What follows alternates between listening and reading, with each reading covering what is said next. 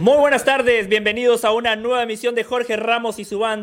Imágenes de una hermosa ciudad, Portland, cerca del Pacífico, una zona maravillosa de Estados Unidos, una zona montañosa. Eh, la verdad que las fotos, los videos no le hacen justicia a la belleza natural que ofrece el estado de Oregon, puntualmente la ciudad de Portland, eh, que será el epicentro el epicentro del fútbol el próximo viernes, partidazo, el clásico de Cascadia, la verdadera rivalidad de la MLS, el clásico genuino, el clásico orgánico de la MLS, Portland Timbers contra Seattle Sounders, partido que estará en la pantalla de ESPN Deportes, lo va a relatar Richard Méndez, lo va a comentar Carolina de las Alas. Así que desde ya, hoy aquí en Jorge Ramos y su banda, estaremos palpitando el clásico de Cascadia. En un ratito, en un ratito, el técnico de los Timbers, Giovanni Zavarese, vendrá aquí al estudio improvisado de Jorge Ramos y su banda, que hoy lo emitimos desde las instalaciones de Portland Timbers. La verdad que la infraestructura de la MLS es impresionante. En un ratito vamos a saludar a Jorge Ramos. Aprovecho para saludar a los compañeros. Carolina de las Alas, qué placer eh, continuar en este Jorge Ramos y su banda On the Road. ¿Qué tal, José? Un abrazo para ti, por supuesto, para Richard. A ver, un partido muy especial porque muchas veces se habla, bueno, la MLS realmente qué es? Es una, es una liga que está muy organizada, una liga que cada vez crece más, pero la sustancia, el tema del fanático, el tema de la pasión, a veces no es tan fácil conseguirla. Y nos han prometido que para este partido lo vamos a vivir. La verdad que es un honor para mí estar con Richard para, desde el día viernes, contigo, José, que sé que esta es una ciudad que conoces muy bien porque está parte de la familia. Cuando Jorge se incorpore, seguro que vamos a hablar de nuestra experiencia personal, porque hay que decir que Portland es una ciudad maravillosa, amigable con, con el visitante, amigable entre ellos. Hay mucha agua, hay 11 puentes. Ayer, de hecho, cuando llegué, llegué a hacer un tour en bicicleta. Ya les voy a hablar parte de esa experiencia que tuvimos. Así que muchísimo para hablar el día de hoy con los dos venezolanos, además, con Richard y con Gio.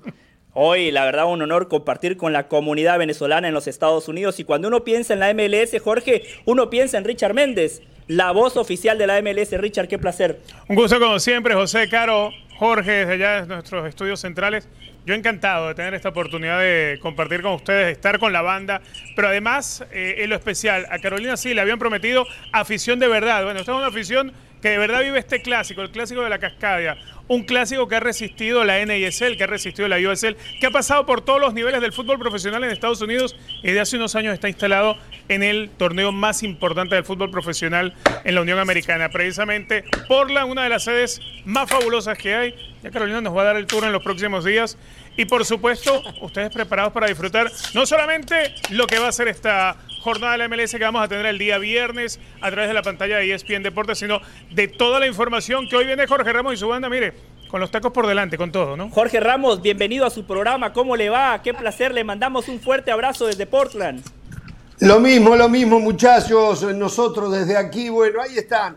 Eh, ellos querían baños de popularidad, me pidieron puntualmente, queremos ir a firmar autógrafos, queremos sacarnos fotos con la gente.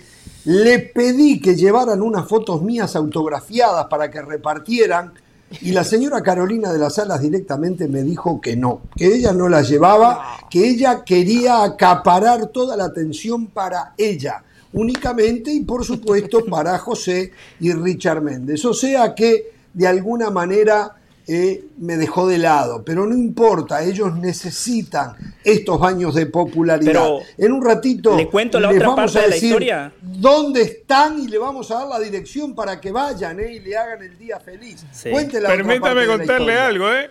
No, yo le quería contar la otra parte de la historia.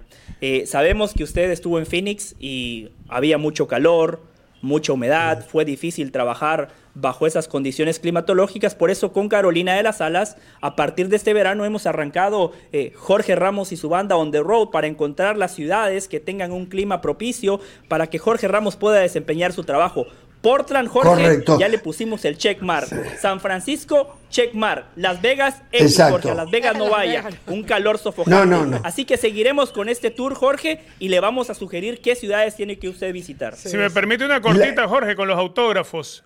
Eh, había un chico que se me acercaba cuando apenas llegamos aquí y me daba una foto mía, me decía firmarla y volví otra vez con otra foto mía. Total, ya yo llevaba como 15, 16 autógrafos en una misma foto mía para un mismo chico. Le digo, ¿qué vas a hacer con tantas de esas? Me dice, es que por 200 fotos de usted autografía me dan una de Jorge Ramos. Ah.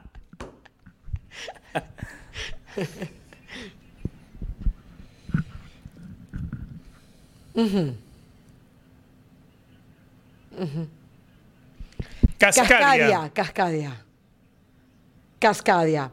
Cascadia. Eh, bueno, de hecho, se le llama la Cascadia porque es una región que comparten, eh, digamos, Seattle y, por supuesto, eh, Portland. Ahora, Vancouver también forma parte de lo que es la Cascadia Cup. Ahí participa, recordemos que se hacen esas pequeñas copas entre los diferentes equipos de la misma región y por eso, pero el que decía José que es justamente más orgánico es este. Comentabas tú, cuando estos dos equipos son, cuando estos dos equipos son fundados en 1975, para darle un poquito de historia a la gente, ya existía, aunque no existía la, MLX, existía Portland Timbers y existía justamente Seattle Saunders. Ellos pasan por la USL, siguen teniendo esa rivalidad y finalmente, como lo decías tú, cuando Portland pasa a ser de la MLS en el 2011, no solamente se empiezan a enfrentar entre ellos, sino que se han disputado prácticamente los lideratos de, su conferencia, en este caso la conferencia oeste. Entre ellos han sido pues campeones de esas tablas. Evidentemente está pendiente el campeonato del Portland Timbers, está pendiente eh, qué va a pasar en este momento. En este momento los dos están fuera de los puestos de playoff, los, los dos con la misma cantidad de puntos. Así que creo que hay muchas razones para ver este partido y para que Jorge Ramos y su banda esté el día de hoy aquí. Una rivalidad que data desde 1970. Por eso decíamos, un clásico orgánico, porque hoy, eh, a ver, se funda el LAFC y automáticamente la gente dice el clásico del tráfico. El derby del tráfico. Sí, podrá ser un derby porque los dos juegan en la misma ciudad, pero no se puede comparar con la rivalidad que tienen Seattle Sounders y Portland Podemos ir al clásico del tráfico igual, eso no quita nada, ¿no? Podemos ir. Y que además, y además sucede algo. A ver, en, en, los tiempos de la NISL era difícil encontrar un clásico, estamos hablando de la época de Pelé jugando para el Cosmos, por ejemplo, la venida de Franz Beckenbauer, o sea, toda aquella cantidad de estrellas que jugaron en la NASL y no existía la MLS. Y eso poco a poco fue cambiando una vez que eh, se mantuvieron en la NASL tanto Portland Timbers como Seattle Saunders. Esa rivalidad incluso llegó al fútbol de salón, al fútbol indoor. Esa rivalidad se trasladó a otros deportes que en algún momento trataron de impulsar tanto Seattle Saunders como Portland Timbers hoy en día están, creo, en el escenario más grande, en la vitrina más grande que se pueda esperar, que es la de la MLS. Y de hecho, tanto es así que desde la irrupción de Portland Timbers en la MLS, tuvieron que reformar el estadio a los pocos años y ampliarlo precisamente por el derby, por el clásico de la Cascadia. Oh, oh. Y en Seattle, bueno, desde que se instaló, se instaló en uno de los estadios más grandes.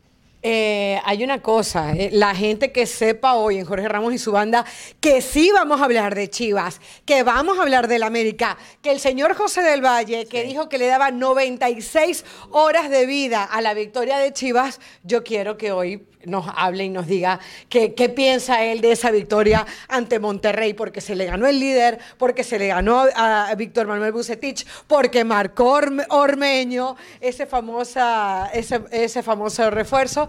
Así que bueno, estamos ahí pendientes de hablar tanto de Chivas como del América que sigue ganando. Caro, usted me conoce. En el acierto o en el error, yo siempre doy la cara, Caro. Siempre doy la cara. Vamos a hablar de la victoria de Chivas, que por cierto le adelanto, la mejor exhibición futbolística de las Chivas de Ricardo Cadena la vi anoche. Los primeros 45 minutos. Bueno, eso sí, eso sí, pero a ver, a mí me quedó una sensación de unas Chivas que si bien manejaban, llegaban más, le terminaba de faltar ese pase previo a la definición, por ejemplo. Y vi un Monterrey muy flojito. También. Yo no le quiero quitar mérito a Chivas. No, no, se vaya a molestar el chiverío conmigo porque no soy anti-Chivas. Son como los del Barça, le aviso, son susceptibles. Sí, no, no, yo sé, pero, pero lo digo, lo digo porque yo con Chivas tengo muy buen rollo. El tema es que lo de Monterrey era patético también. Vamos a, vamos a decir las cosas por su nombre. No le vamos a quitar mérito al, triunfo del equipo de cadena. Pero tampoco es para lanzar cohetes, más allá de que haya sido el líder, ¿no? No, yo, yo no lanzo cohetes, estoy de acuerdo, recién es la segunda victoria de Chivas, pero Richard, la dinámica, la intensidad, la posesión, cómo jugaban en cancha contraria, cómo salieron a presionar a Rayados. Yo coincido con Richard, fue una pobre exhibición de Rayados, pero Caro, me parece que tuvo que ver con el planteamiento de cadena. Es que ahogaban a Rayados desde la salida. Y sí coincido con Richard.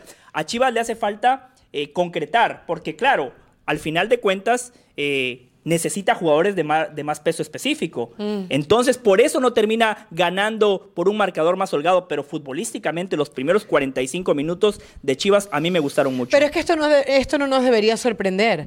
¿Cuántos programas de Jorge Ramos y su banda no venimos haciendo en los cuales empezamos a decir, eh, juegan bien, tienen 45 minutos buenos contra Santos? No aquel partido, el, partido, con, es más, tú coincidías conmigo en aquel partido de Atlas, que decíamos, el segundo tiempo de Chivas fue realmente bueno. Entonces, es verdad, es un equipo que le hace falta Pero contra Atlas tuvo un hombre de más por media hora. Anoche era Rayados, el líder de la competencia. Bueno, pero en todo caso, hay una idea de juego que al final está teniendo finalmente sus frutos. Es decir, no fue que Chivas amaneció un día, tuvo suerte, jugó bien y al final termina ganando el partido. No, ganarle al Jimmy Lozano como visitante en Aguascalientes, cuatro goles por cero, tiene un mérito. Ganarle a Monterrey 1-0 en tu casa, por fin, tiene un mérito. Y además haciéndolo de la manera en la que ustedes dicen, hay cosas muy buenas en el equipo de Ricardo Cadena. Fíjese, por ejemplo, lo hablábamos el otro día con en el partido pasado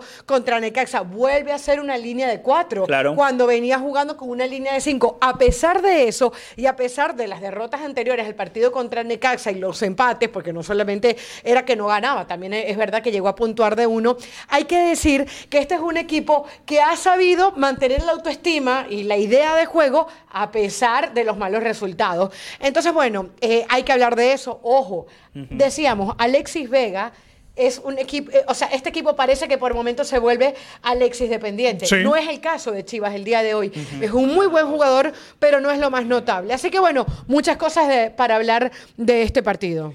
Vamos a hacer una pausa porque sé que Richard todavía tiene muchos conceptos para emitir, Caro también. Eh, esto recién arranca. Tenemos que hablar de la victoria del América. Ese sí es un equipo de verdad. Enrachado, cinco victorias de manera consecutiva. Gana, gusta y golea. Anoche no goleó, pero el equipo sigue gustando. Anoche el Tan Ortiz le dio descanso a varios titulares y el equipo mantiene el sistema, mantiene la idea de juego y es un América que va en ascenso. Chivas recién sumó su segunda victoria. Como bien lo decía Richard, no es para echar las campanas al vuelo. Vamos a hacer la pausa en un ratito. Giovanni Savarese, el técnico de Portland Timbers, aquí en Jorge Ramos y su banda. Mañana José Carlos Van Rankin y atentos porque pueden venir más invitados. Esto es Jorge Ramos y su banda.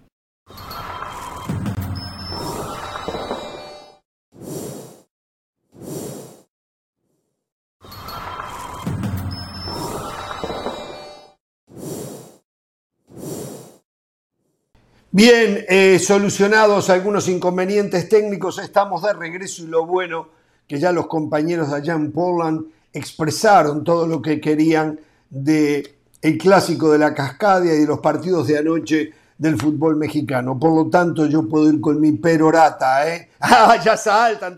Voy a titular primero, voy a titular. Los dos equipos más populares de México siguen ganando Chivas y América en horas de sonrisa. Hablando de América, se refuerza en un lugar que aparentemente no necesita. Lo advertimos y muchos se enojaron, principalmente los de la nacionalidad del fútbol del que vamos a hablar. Sí, el fútbol salvadoreño está sufriendo el intervencionismo gubernamental no hay fútbol en El Salvador. Los ríos de dinero que siguen llegando de la Premier hoy sacudieron el fútbol español y pagaron una enormidad por un jugador de una segunda línea. La UEFA trató y no pudo, aunque quiso, ¿eh? buscaron especialistas, técnicos. Roberto Martínez, por ejemplo, trataron de explicar ¿Por qué ganó la Champions al Real Madrid? Llegaron a la conclusión que tienen un extra. ¿Qué significa eso? Que no saben. Yo sí sé, se los dije. Se ofendieron. Suerte. Así, perdieron en casi todas las las, las facetas del fútbol desde octavos de final en adelante, pero ganaron en el resultado cómo explicarlo, no hay cómo explicarlo. Hablando de Champions, mañana, eh, mañana se sortea la Champions y le voy a pedir al especialista de Champions, al enamorado de Champions, al que intenta venderme Champions todas las tardes, que explique en un rato eh, cómo se podrían dar los cupos partiendo desde los bombos. Eh. Señoras y señores, eh, arrancamos entonces, o ya arrancamos hace un ratito, Jorge Ramos y su banda. Y bueno, estaban hablando ellos de lo que pasó anoche en el triunfo de Chivas, segundo consecutivo, venían de golear a Necaxa por 4 a 0 y anoche le ganaron 1 a 0, aunque sufriendo al líder de la competencia Monterrey. Pero yo lo que destaco y rescato es que Chivas volvió a jugar bien al fútbol, si no los 90 minutos, pero volvió a jugar bien. Y sigo sosteniendo que se puede soñar en un buen futuro, en el mediato y largo plazo, si se juega bien si se empieza a tener cariño con la pelota, a tratarla bien, a progresar en la cancha, donde aparezcan las pequeñas sociedades, donde la concepción del fútbol de su técnico se pueda plasmar sobre el terreno de juego. Cosas que ayer, por mucho rato, en el partido frente a Monterrey, un Monterrey que también rotó, figuras, ¿eh? pero cuidado, que los que entraron ayer podrían ser titular en cualquiera de los 17 equipos restantes de la liga y Chivas jugó muy bien. Ayer pasó a línea de cuatro primero, venía jugando con línea de tres. Bueno, no, contra Necaxa había jugado con línea de cuatro, terminó jugando con línea de tres. Gran partido de Flores, el mejor de todo para mí, el Nene Beltrán, que anoche tenía una motivación extra, porque recordemos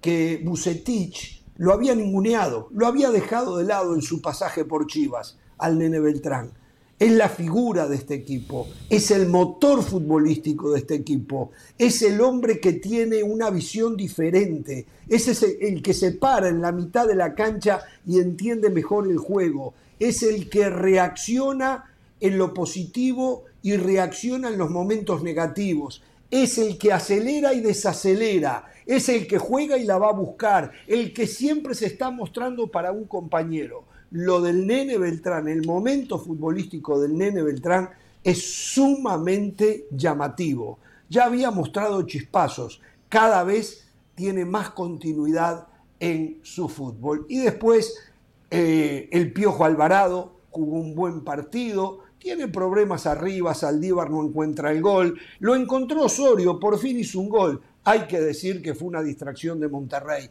apareció absolutamente solo, le costó darse vuelta, pero como tenía un aeropuerto para eso, se dio vuelta, la cruzó en un débil intento defensivo del portero Andrada. Ganó Chivas, tres puntos importantes, pero reitero, lo más importante es que ha recuperado la memoria de jugar bien al fútbol.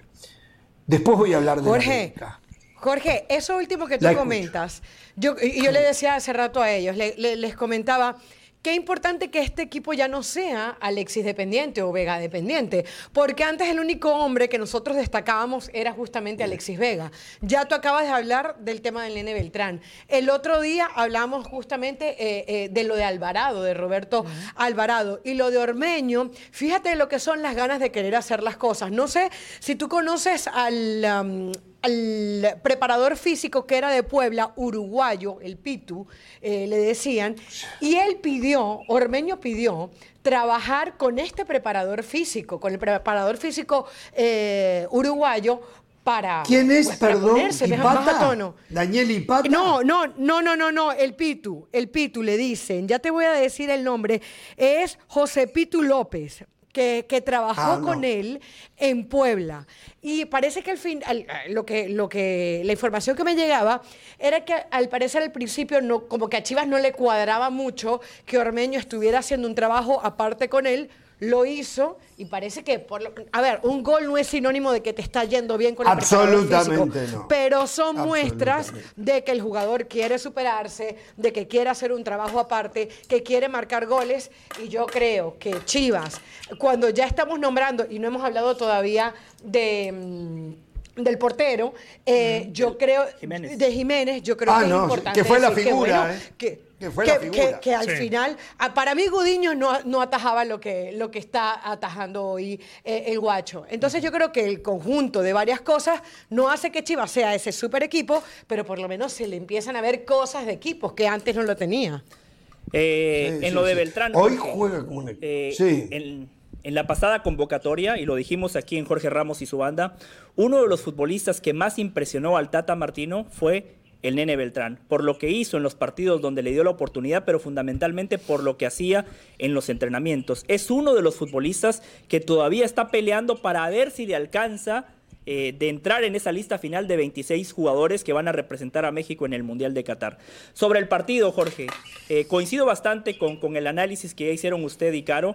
eh, agregar, eh, Chivas necesitaba generación porque por momentos al equipo le faltaba contundencia, pero después en muchos partidos también le faltaba generación porque Alexis Vega era el único que podía marcar la diferencia.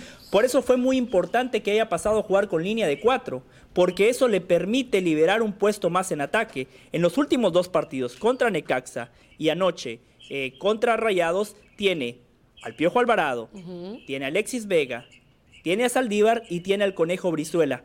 Cuatro futbolistas de ataque. Encima, el Chapo Sánchez, un lateral nominal que se proyecta al ataque. Un mediocampista, un extremo convertido en lateral. Por eso el Chapo Sánchez, cuando cruza la mitad de la cancha, sabe qué hacer con la pelota.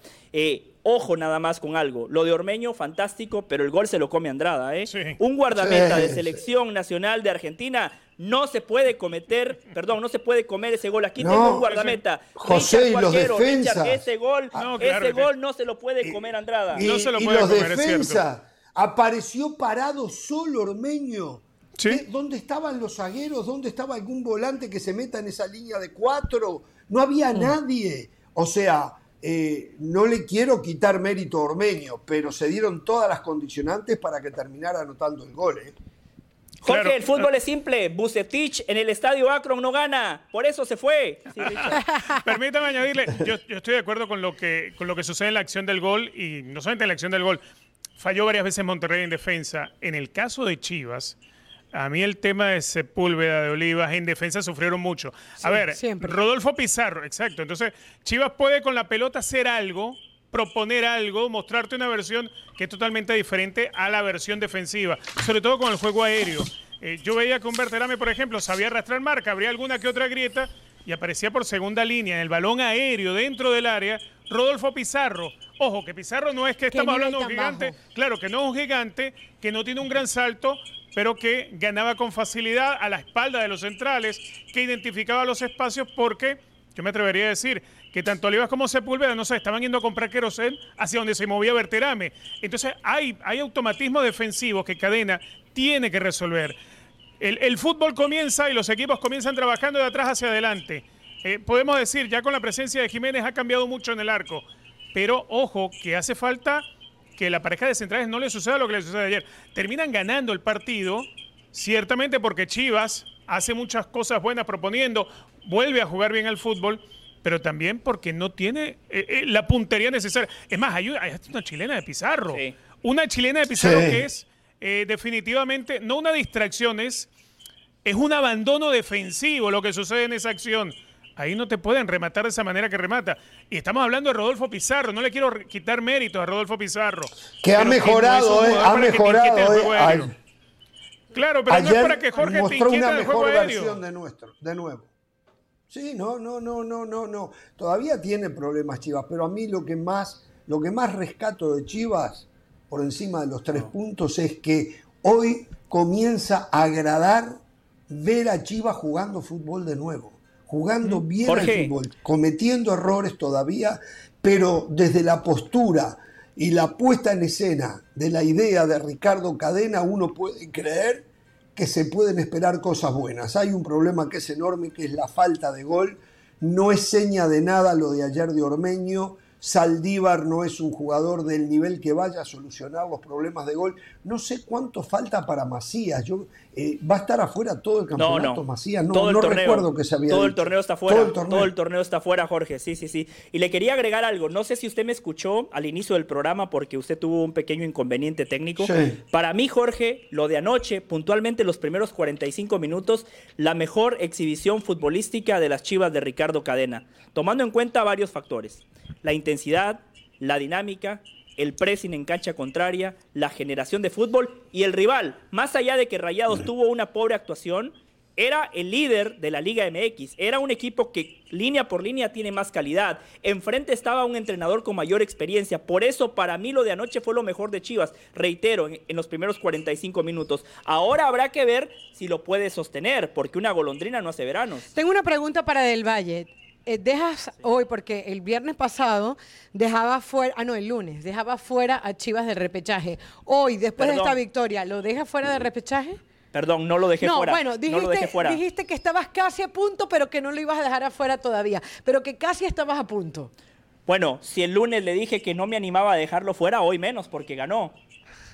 Menos. O sea, no, no, no, no. matemáticamente. No, no, no, no, no, ya va. Yo, yo quiero contarle la historia a Jorge Ramos. Jorge Ramos, el día lunes Sí. que usted no estuvo aquí, José del Valle dijo que le daba 96 horas a Exacto, Chivas para me- que gozara de la victoria. Exacto. El señor, entonces a mí lo que me molesta, con José, bien, vamos a ir a comer en un rato, pero a mí me molesta que este señor que el lunes le dio hasta por debajo de la lengua a Chivas, ni hablar antes del partido contra Necaxa, hoy Sí, me sí, venga a decir a mí que hubo 45 minutos del mejor fútbol de Chivas. O sea, este equipo pasó de ser un desastre a, 40 a los 45 mejo- eh, mejores minutos. El, Entonces, ¿qué el pasa? problema de Del Valle Sí. es que solo cuenta las ganadas y nunca las perdidas. Y esta, como usted dice, es otra más perdida que tiene. Ayer le demostré lo irregular y lo antirreglamentario que era el VAR, que se- los ingleses se dieron cuenta. Perdió Del Valle. Hoy pierde Del Valle con lo de Chivas. Empiece a anotar las perdidas del Valle y acéptelas. Sí, no se resista. pero solo una Anótala, cosa. No sé, anótala. usted Solo una pierde cosa. muy a menudo. Pierde muy a Solo una menudo. cosa. Sí, puede ser que yo pierda porque yo me la juego. Yo decía, Chivas para mí no le va a ganar a Rayados. Y Carolina y Hernán nunca se la juegan. Ah, esto es fútbol. Cualquier cosa puede pasar. No es que Carolina haya dicho, va a ganar Chivas. Si Carolina No, hubiese no, no, dicho, no. gana Chivas, hoy yo le daría la derecha a Carolina es y le diría a pero es que Carolina, ¿para le qué? diría, ganadora Carolina. No, pero, pero alzamos los dos porque somos ganadores. A ver, tengo, es más, lo, lo mío es más meritorio. Porque yo no vengo a hacer una predicción y a decir, ah, sí, va a ganar o va a perder. Exacto. No, yo, yo, yo, programa tras programa soy consecuente. ¿Qué dicho yo? Si no me van a traer a Marcelo Bielsa, no saquen a cadena, porque por lo menos contra Atlas tiene 45 buenos minutos de, bu- de- eh, buenos de buen fútbol. Ah, no, pero como no ganó, como no ganó Atlas, entonces no lo demeritamos. ¿Qué dije yo del partido contra Santos? Jugó bien contra Santos, no gana el partido, pero se le ven cosas al equipo. Entonces sí es verdad que yo considero una victoria que Chivas gane, pero no porque dije iba a ganar o iba a perder, no, porque No, veo no, a mí que no me gusta eso de que va a ganar o va a que futbolística- este futbolísticamente el equipo tiene cosas para, para seguir confiando en el equipo. Y ayer Chivas dio una demostración de que se puede confiar en el equipo. Para ser campeón, no. Para llegar a las semifinales todavía tampoco. Pero, te, pero, te- pero estamos hablando, mucho. José, Richard, Jorge, de un equipo que futbolísticamente tiene esperanza. Es que cuántas veces no hemos dicho, este Chivas es para, para jugar mejor de lo que juega. Porque, a ver, Saldívar es un buen jugador. Alexis Vega está buscando Bueno, un lugar Vega sí lo veo yo, bueno, yo todavía bueno, un poco pero, más por pero, arriba. no es- pero tampoco es un peor es nada. O sea, Saldívar no es un peor es nada. o Claro, sea, pero, a ver, ¿qué es lo que hoy le Bueno, tenemos que a Chivas? Sí, ¿Cuál es el tema sí, que hoy yo le, creo el que techo Saldívar- que le tenemos que poner a Chivas? Que vuelva a clasificarse de panzazo como la temporada pasada. Hoy es puesto 11. Hoy está, hoy está para pasar agachado. Hoy está puesto 11. Claro, hay mucho todavía para buscarlo, pero eh, eh, si le vamos a exigir a Hoy Chivas... está en bueno, repechaje, no- Chivas. Está en repechaje, Chivas. Exacto. Hay que ponerle un listón mucho más alto de lo que tuvo la temporada pasada. Entonces, si creemos, si queremos creer de verdad en estas Chivas. Qué No suerte que tuvo minutos, del buen- buen Valle, primer tiempo. qué suerte que tuvo que yo logré convencer a Mr. Smith de eliminar el sacatécnicos. Hoy del Valle que se la jugaba, él, él le dijo a Mr. Smith, A mí no me interesa Jorge Ramos y su banda. Yo quiero mi segmento del sacatécnico, entro y salgo con el sacatécnico. Hoy estaría sin chamba, estaría sin trabajo. Solamente no, un con Aguirre hubiese acertado. Con Aguirre hubiese acertado. El único técnico uruguayo que no sabe defender, 25 goles se comió. No, no, no. Estaría sin chamba hoy. Un acierto. Y llevamos 10 fechas. Un acierto del Valle. Agradézcame que logré que se cancelara el saca técnico del Valle. Si no, usted hoy no tenía trabajo. Jorge, ¿eh? ¿Eh? Jorge, yo, sé que tenemos que hablar de Chivas, yo sé que tenemos que hablar de, Chivas, del América, pero yo no quiero ser aquí alcahueta de nadie. Así como le he dicho a José del Valle en su cara que mm. lo de las 96 horas no fue, no, no fue nada acertado, usted le debe al país, porque el país es el que nos ve, la verdad, usted le debe al país su defensa para Aguirre. Porque la verdad ya lo hice ayer. Usted Ya lo hice ayer. Ah, no, ah, usted no, se yo tomó no el día libre, estuvo. Pero, pero, pero, fue, pero fue lo suficiente. ¿Y qué quiere que repita fue el suficiente. de ayer hoy? No, pero, pero, pero, fue suficiente del Valle, del Valle es juez. Fue suficiente. No fue suficiente. Mire, mire Carolina, yo le voy a decir algo. Yo le voy a decir algo, Carolina. Yo soy un compañero que tiene códigos. Yo cuido a mis compañeros. Ajá. Por eso, por eso me voy a guardar un material de Jorge Ramos porque aprecio a Jorge Ramos, como aprecio a Carolina, puede mostrarlo. a Hernán Pereira. Me voy, a, me voy, a, guardar un material no, no, clasificado mostrar que el material que sea. Yo no tengo problemas de que usted muestre el material que sea. Eh, clarito voy a decir. Bueno, claro, porque usted hace un ratito dijo, usted hace un ratito dijo, ah, es que en esas partes del mundo se acostumbra a pronosticar. Usted también tira pronósticos de vez en cuando, no, pero la voy a dejar ahí, Jorge. La voy a dejar ahí. No, pasa nada. Yo no, yo no. Yo no tiro pronóstico. Puede ser que de repente, que no es el caso de Aguirre, de repente, no sé, estamos en algo, una parte jocosa del programa y yo pueda decir, sí, va a ganar tal equipo. Pero ya, ya acomodó, en serio, hacer un programa de pronóstico. Si yo supiera, no, no pierdo el tiempo de aguantarlo a ustedes todas las tardes. Me dedico a apostar y vivo de eso. Pero, pero, déjeme explicarle algo. Si pronostico que uno gana, va a perder. Seguramente. No, no. Perfecto, sí, sí, sí. En eso tiene usted toda la razón. Solo déjeme explicarle la otra parte de la industria. La gente ve en Jorge Ramos un líder de opinión.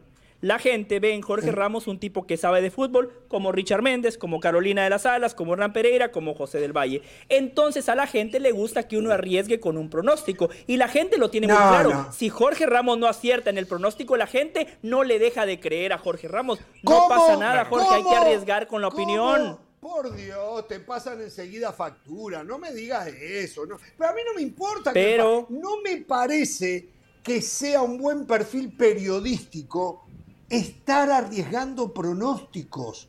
No, nunca lo entendí de esa manera y lo he criticado muchísimas, muchísimas veces. No me parece. Si alguna vez yo lo hice, y sí, me equivoqué de haberlo hecho. Sí, yo tengo un pronóstico suyo, ¿eh?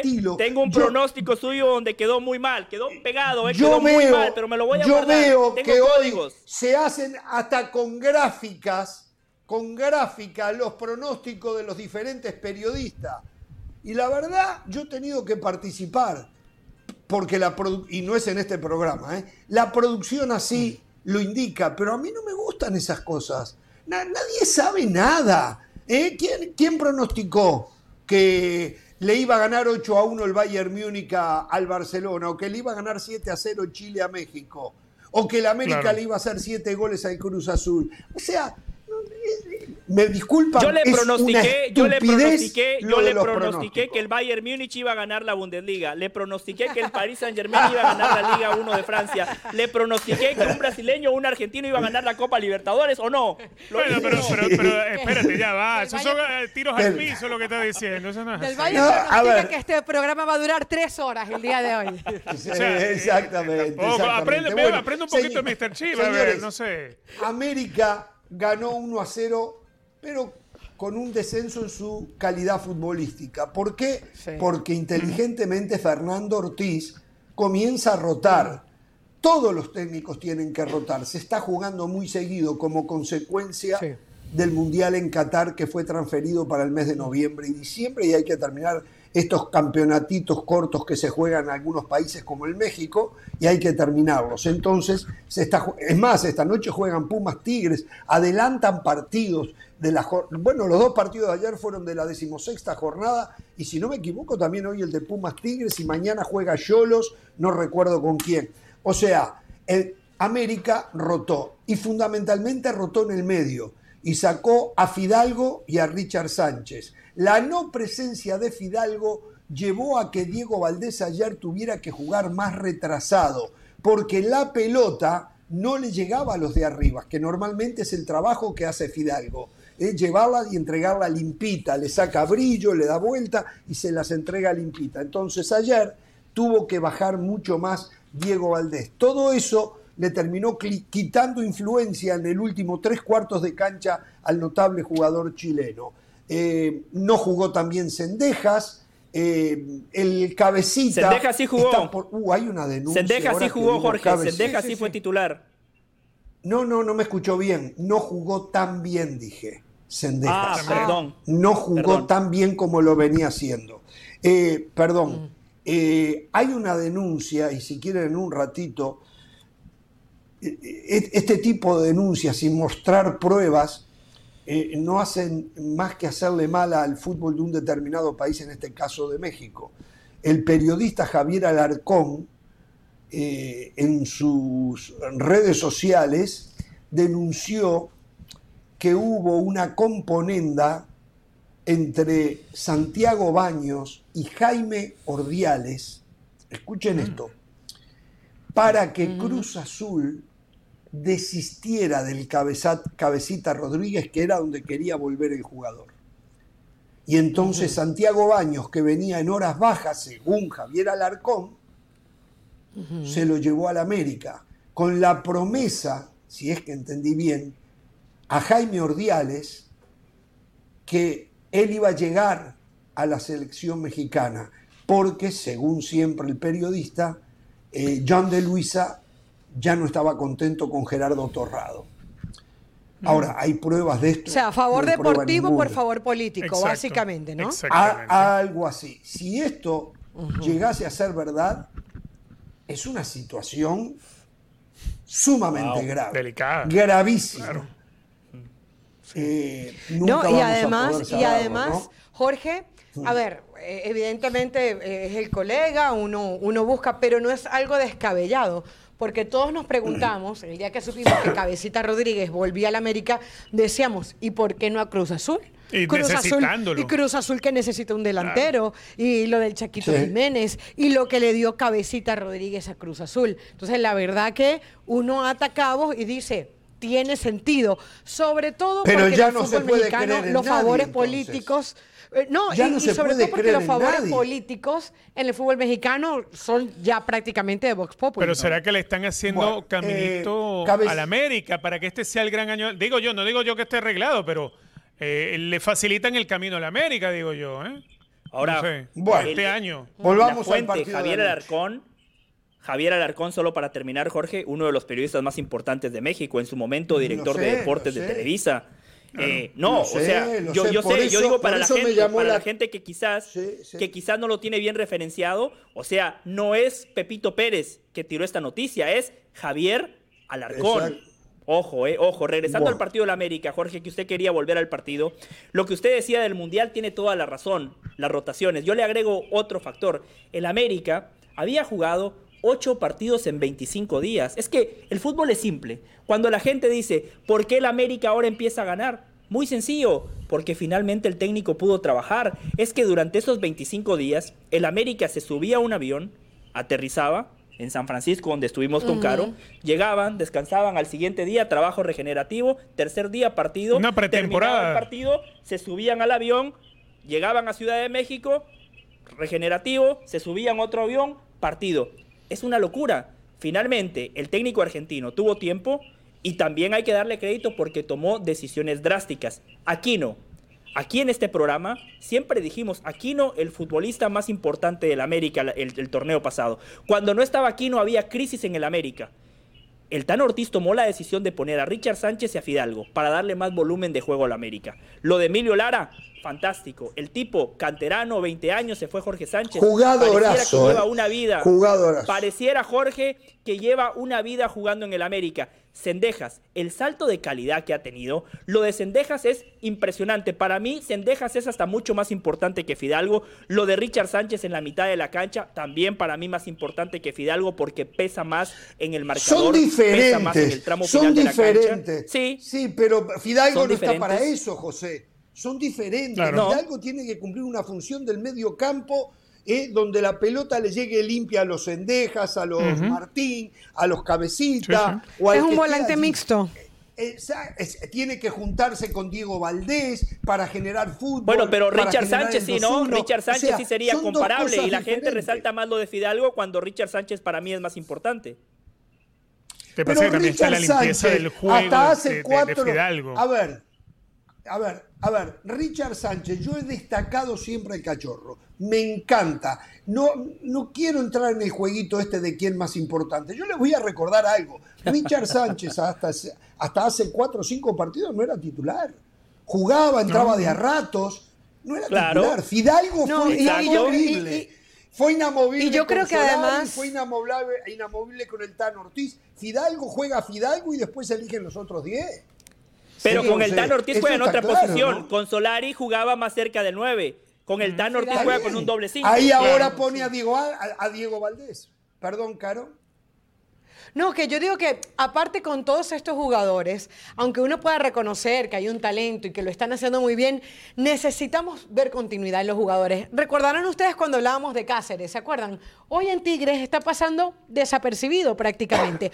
Hoy es muy bueno lo de Lara, hay que ver cómo se recupera, marca el gol, pero necesitamos también ver que estos jugadores se consoliden, como lo hizo el mismo Jorge Sánchez, le dio para dar el salto al Ajax. Claro. Y hoy tiene la posibilidad Lara y luego Lara pues está dando y, y está dando la talla. O sea, yo creo que el, el tema con los Cendejas, con los Richard Sánchez, con los Alvarado, con los Antunas y así podemos ir, es que necesitamos ver que sean jugadores no de cuatro ni de cinco partidos, que sean de temporadas, que se pongan el equipo al hombro, que cuando el equipo no vaya bien hagan la diferencia.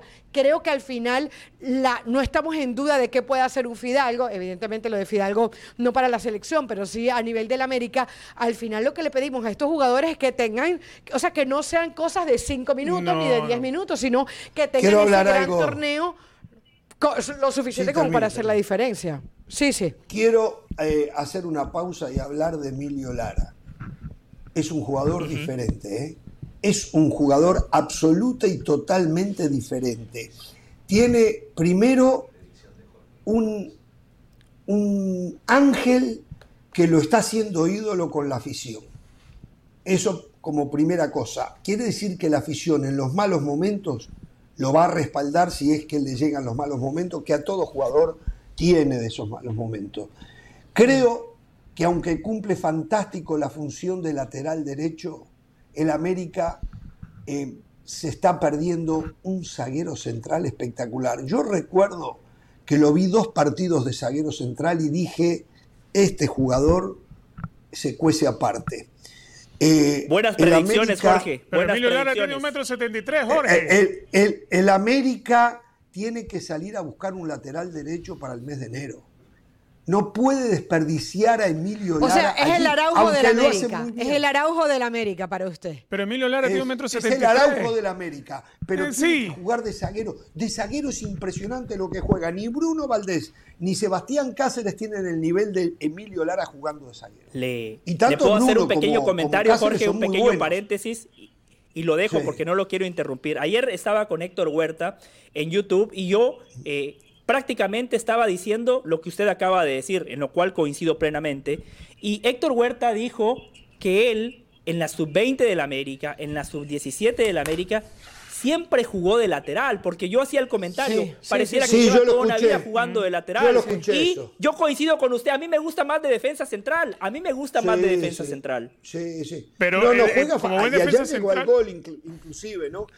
El físico de él inclusive es no es el físico para un lateral, sin embargo hace una función fantástica. No es que porque yo estoy diciendo que lo quiero ver de defensa central, no es un gran lateral derecho, porque también lo es, porque también lo es. Pero digo, y ojo. Eh, para, para la valorización de él como futbolista en el mercado, es más importante ser defensa central que lateral derecho.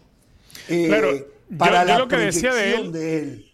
¿Cómo? Claro, yo, yo lo que decía de él, eh, a ver, eh, por conducción es muy bueno. Para el uno contra uno, jugando de defensor, es, muy bueno también. Con la pelota al piso. Pero para. Sí, sí, es rapidísimo, piensa bien, es activo. Pero cuando estamos hablando de alguien para ser defensor central que apenas supera el metro setenta, eh, tiene que tener demasiada maña. No digo que, sea imposible, pero tiene que tener demasiada maña. Es más bajo que yo. Metro setenta y tres. Va bien arriba. Más bajito que yo. Muy bien arriba. Va muy bien arriba. Los otros días yo vi Alisandro Martínez en el triunfo del Manchester United, este pasado fin de semana, también ¿Mm? es más o menos la misma altura, un metro setenta y pico, ganó todas por arriba, todas las ganó por arriba. Entonces, Puyol, Iván Ramiro Córdoba, jugadores por maña, por maña. yo no sé si él tiene la suficiente maña para eso, pero por maña el jugador lo compensa, lo puede compensar. Ahora, y, y, y, siguiendo no por, el maña, por las piernas también, por las piernas también. Si las piernas son eh, resortivas, es lo mismo que un portero. El Conejo Pérez siempre fue chiquito, pero tenía unos resortes en las piernas espectacular que terminaba ganando siempre cuando salía, con corpulentos delanteros. Entonces, saltabilidad, creo que se le llama eso. Eh, saltabilidad. Saltabilidad, creo que le llaman a eso. O sea, el, salto, ¿no? Básicamente. Jorge, eh, qué importante es que Lara se consolide como defensa central o como lateral derecho para el equipo del Tata Martino. Eh, hablamos de que no sean solamente cinco minutos y yo creo que si hay una posición... Para Martino ya no le alcanza, para Qatar ya no le alcanza. Pero, pero es que ya va, y, y aquí voy con el tema del ¿Quién es el lateral derecho indiscutible? Hoy es Jorge Sánchez, ¿verdad? Pero ¿quiénes son los dos centrales indiscutibles? Araujo. Araujo no está pasando por un buen momento. Salcedo no está pasando por un buen momento. O sea, hoy Lara, si te consolidas como defensa central en el América, te puede, te puede llegar a catar. Es que ¿quién es hoy el defensa central de jerarquía de la, de, la selección El problema es que tiene tres más. Tiene a Néstor Araujo, tiene a Sebastián Casas, que no, tiene a Bruno que no Valdés, es, que, no es mejor. Buen nivel. Bruno Valdés. No, no, no son mejores que él. Que no, es mejor. Son mejores, pero, son muy buenos. Y él soluciona el problema que tiene el equipo, ¿no? Sí.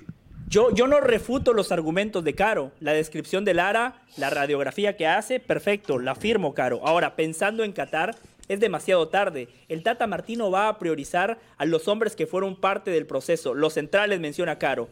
El Cachorro Montes, Néstor Araujo, Héctor Moreno, Johan Vázquez, Salcedo. Estamos hablando de jugadores que tienen tres años trabajando con el técnico. Pero el Tata Martino no se va a poner a inventar. claro. Es, verdad lo que dice José del Valle, pero aparte, agregándole a eso, era el rumor de que el Tata lo iba a convocar para el partido de la semana que viene con Paraguay. Está con un problema en el aductor, problema muscular. No va a ser convocado, no va a jugar este fin de semana con el no juega eh, con el América este fin de semana frente a Mazatlán, el Tano Ortiz dijo que no lo va a convocar, no lo va a llevar el Tata para el partido con Paraguay, no va a poder estar. Entonces se pierde el último tren seguramente para ver si tenía una pequeña posibilidad de subirse, ¿no? La verdad que sí, le jugó una mala pasada como consecuencia eh, de tanta actividad tan continua. Si hay una lesión. Ante la presencia de un jugador excepcional. Mire hasta dónde voy a llegar yo hasta dónde voy a llegar yo. Tiene todas las condiciones para emular la carrera de Rafa Márquez. todas las condiciones. para emular la si patea los tiros libres como Rafa.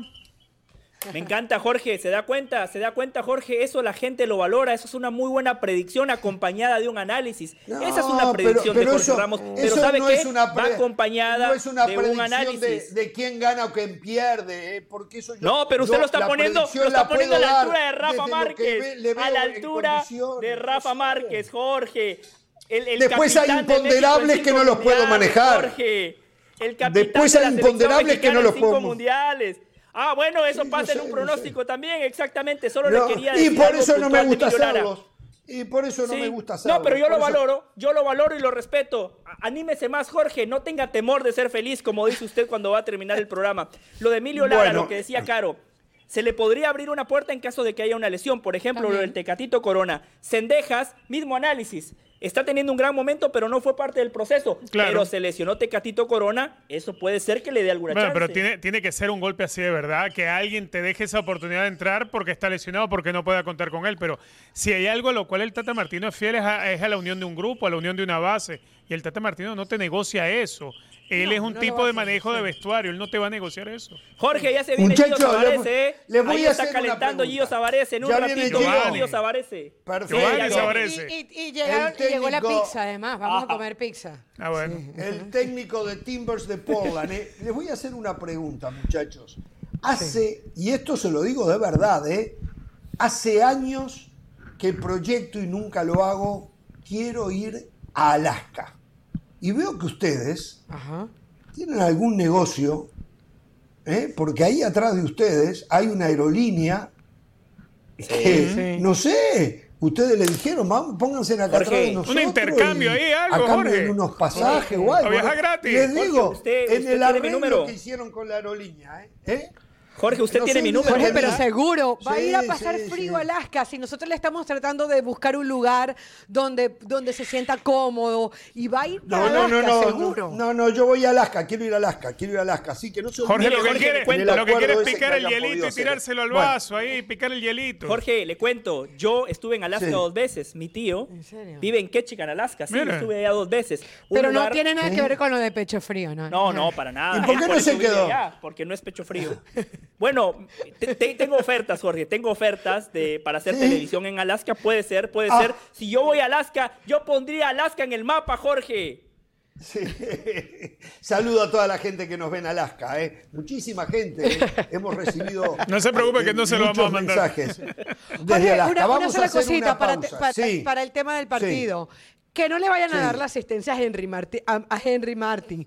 Yo soy defendi- yo, yo defiendo a Henry Martín, Ah, sí. pero no fue una asistencia, cabeció mal. La asistencia hay que dársela al cabecita Rodríguez, que es quien pone el centro. Sí, Muy sí. bueno por Ayer- cierto. Tampoco, tampoco. No, no, sí. Ayer, ayer escuchaba las discusiones y participé en Picante y en varios lados.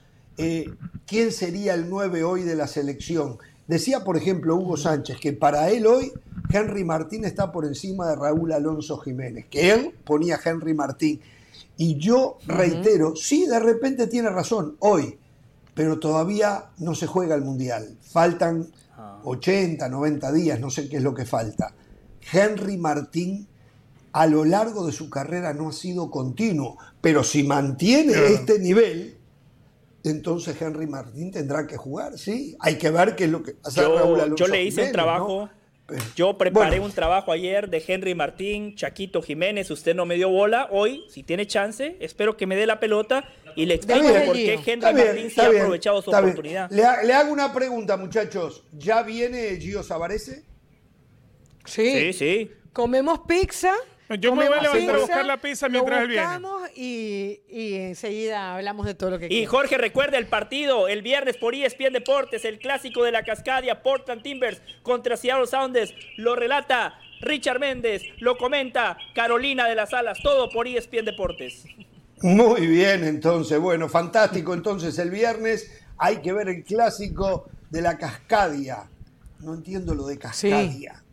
Pero bueno. La Es la región. región, la región montañosa. Es la región de Cascadia. Ah, es la Sí, región. correcto. Perfecto. Sí, Bueno, sí, correcto. señores, vamos a la pausa y al volver, la nota de José del Valle, Carolina de la Sala, Richard Méndez. Yo participaré desde acá porque le tengo un aprecio y lo reconozco como un notable profesional, con el técnico de Portland Timbers, el señor, el bombardero del Bronx, lo llama alguien, Exactamente. que El hacía goles, y de verdad, vivía en el Bronx y hacía goles en, todos lados, en Italia hizo muchísimos goles. ¿eh? Gio Savarese, al volver.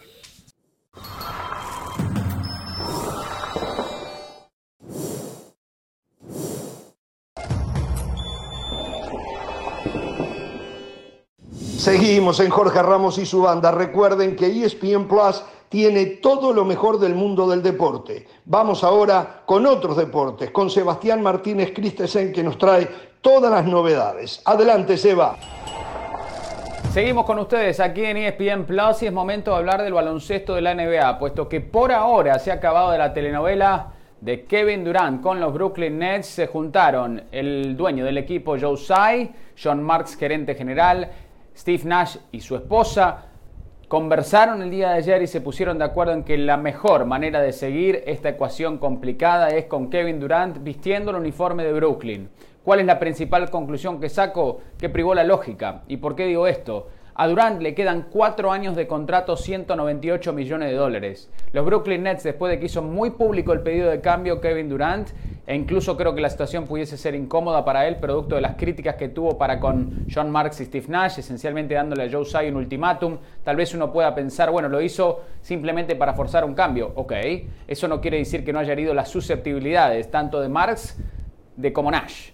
A la vez hay que decir lo siguiente, Brooklyn estaba esperando el paquete perfecto de cambio. Ese paquete nunca llegó. Entonces, los Nets no van a regalar a uno de los mejores jugadores de la NBA en Kevin Durant cuando le quedan cuatro años de contrato. Le quedaban dos opciones a Kevin Durant. No jugar, esencialmente, perder dinero o sencillamente jugar. Y a la postre me parece que esta era la opción más lógica. Ahora bien, ¿cómo se verá el futuro en Brooklyn? Recordemos que el año pasado Ben Simmons ni jugó y la atención ahora puede fluctuar a Kyrie Irving. ¿Será que se va a los Lakers de Los Ángeles? Aunque yo creo que con la estadía de Kevin Durant en Brooklyn, Irving ahora se va a quedar para ser su escudero.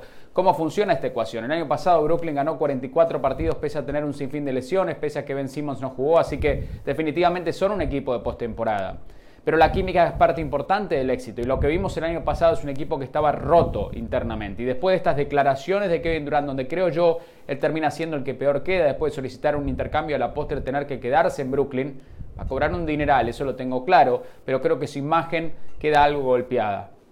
¿Cómo funcionará el vestidor puertas adentro de cara a esta temporada? Es un interrogante gigante. Creo que la única manera, y esto es lo único que puede ser un aliciente para el equipo de los Nets, en que Durant calla a sus críticos es si gana el título con el conjunto de Brooklyn. Veremos si todas esas personalidades enfrentadas, un equipo de Brooklyn que tiene mucho talento, pero que el año pasado decepcionó, pueden sinceramente sacar a relucir el talento por encima del resto del ruido. El tiempo dirá por lo pronto Kevin Durant se queda en Brooklyn, ahora será cuestión de ver si Kyrie Irving también se queda y si Durant en efecto termina cumpliendo los cuatro años de contrato que le restan, que insisto, le significarán 198 millones de dólares. Recuerde que la liga vive aquí en ESPN Plus este domingo, una y media de la tarde, horario del este, 10 y media de la mañana, horario del Pacífico, el Barcelona estará enfrentando al Valladolid y ya lo saben, la liga se vive por las distintas plataformas de ESPN. Ahora rezamos con ustedes a Jorge Ramos y su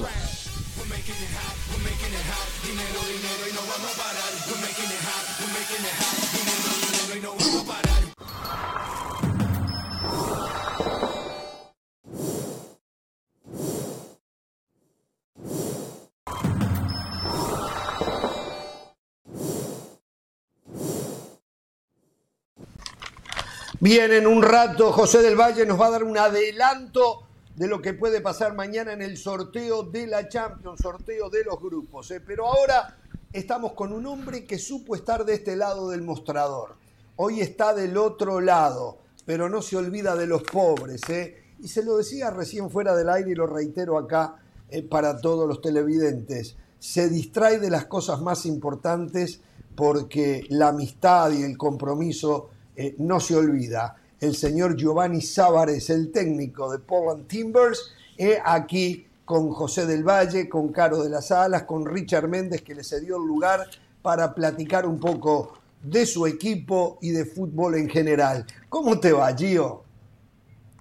Jorge, siempre un placer, de verdad, y tenerlos aquí en, mi casa, en Portland, la verdad que es extraordinario. Eh, tantos años juntos, tantas experiencias que hemos tenido y tener a todo tu grupo acá, de verdad que fenomenal, muy contento y, de verdad que para mí esto es algo eh, que me pone muy feliz de poder participar con ustedes y poder ah, eh, seguir siempre estando en contacto con ustedes.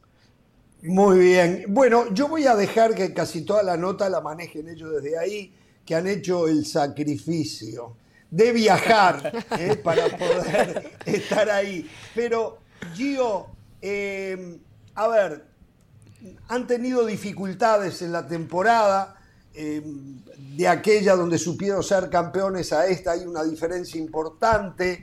Eh, sin embargo, todavía luchan y es más que factible que puedan clasificar a los playoffs. ¿Qué dirías de la actualidad de tu equipo hoy? ¿Cuál es la realidad? Sí, bueno, la realidad de este momento es, ah, es como bien lo has dicho tú, eh, hemos tenido una temporada de muchos altibajos, eh, comenzamos con mucha dificultad mm, por razones también eh, obvias de las lesiones que hemos tenido. Ah, tuvimos ah, justo en el break después de, junio 10 partidos sin perder que nos dieron la posibilidad de ponernos en una mejor situación.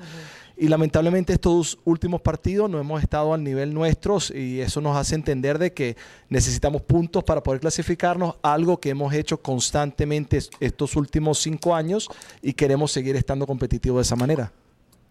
Em, estoy viendo que cada vez están llegando más figuras a la liga y ya no figuras en el plan de retiro, figuras donde les queda todavía muchísimo fútbol por delante. Sin embargo, también veo que no es el caso de Portland Timbers. Tienen que empezar a competir con diferencias económicas que se trasladan a la cancha. Esto complica todo, ¿no?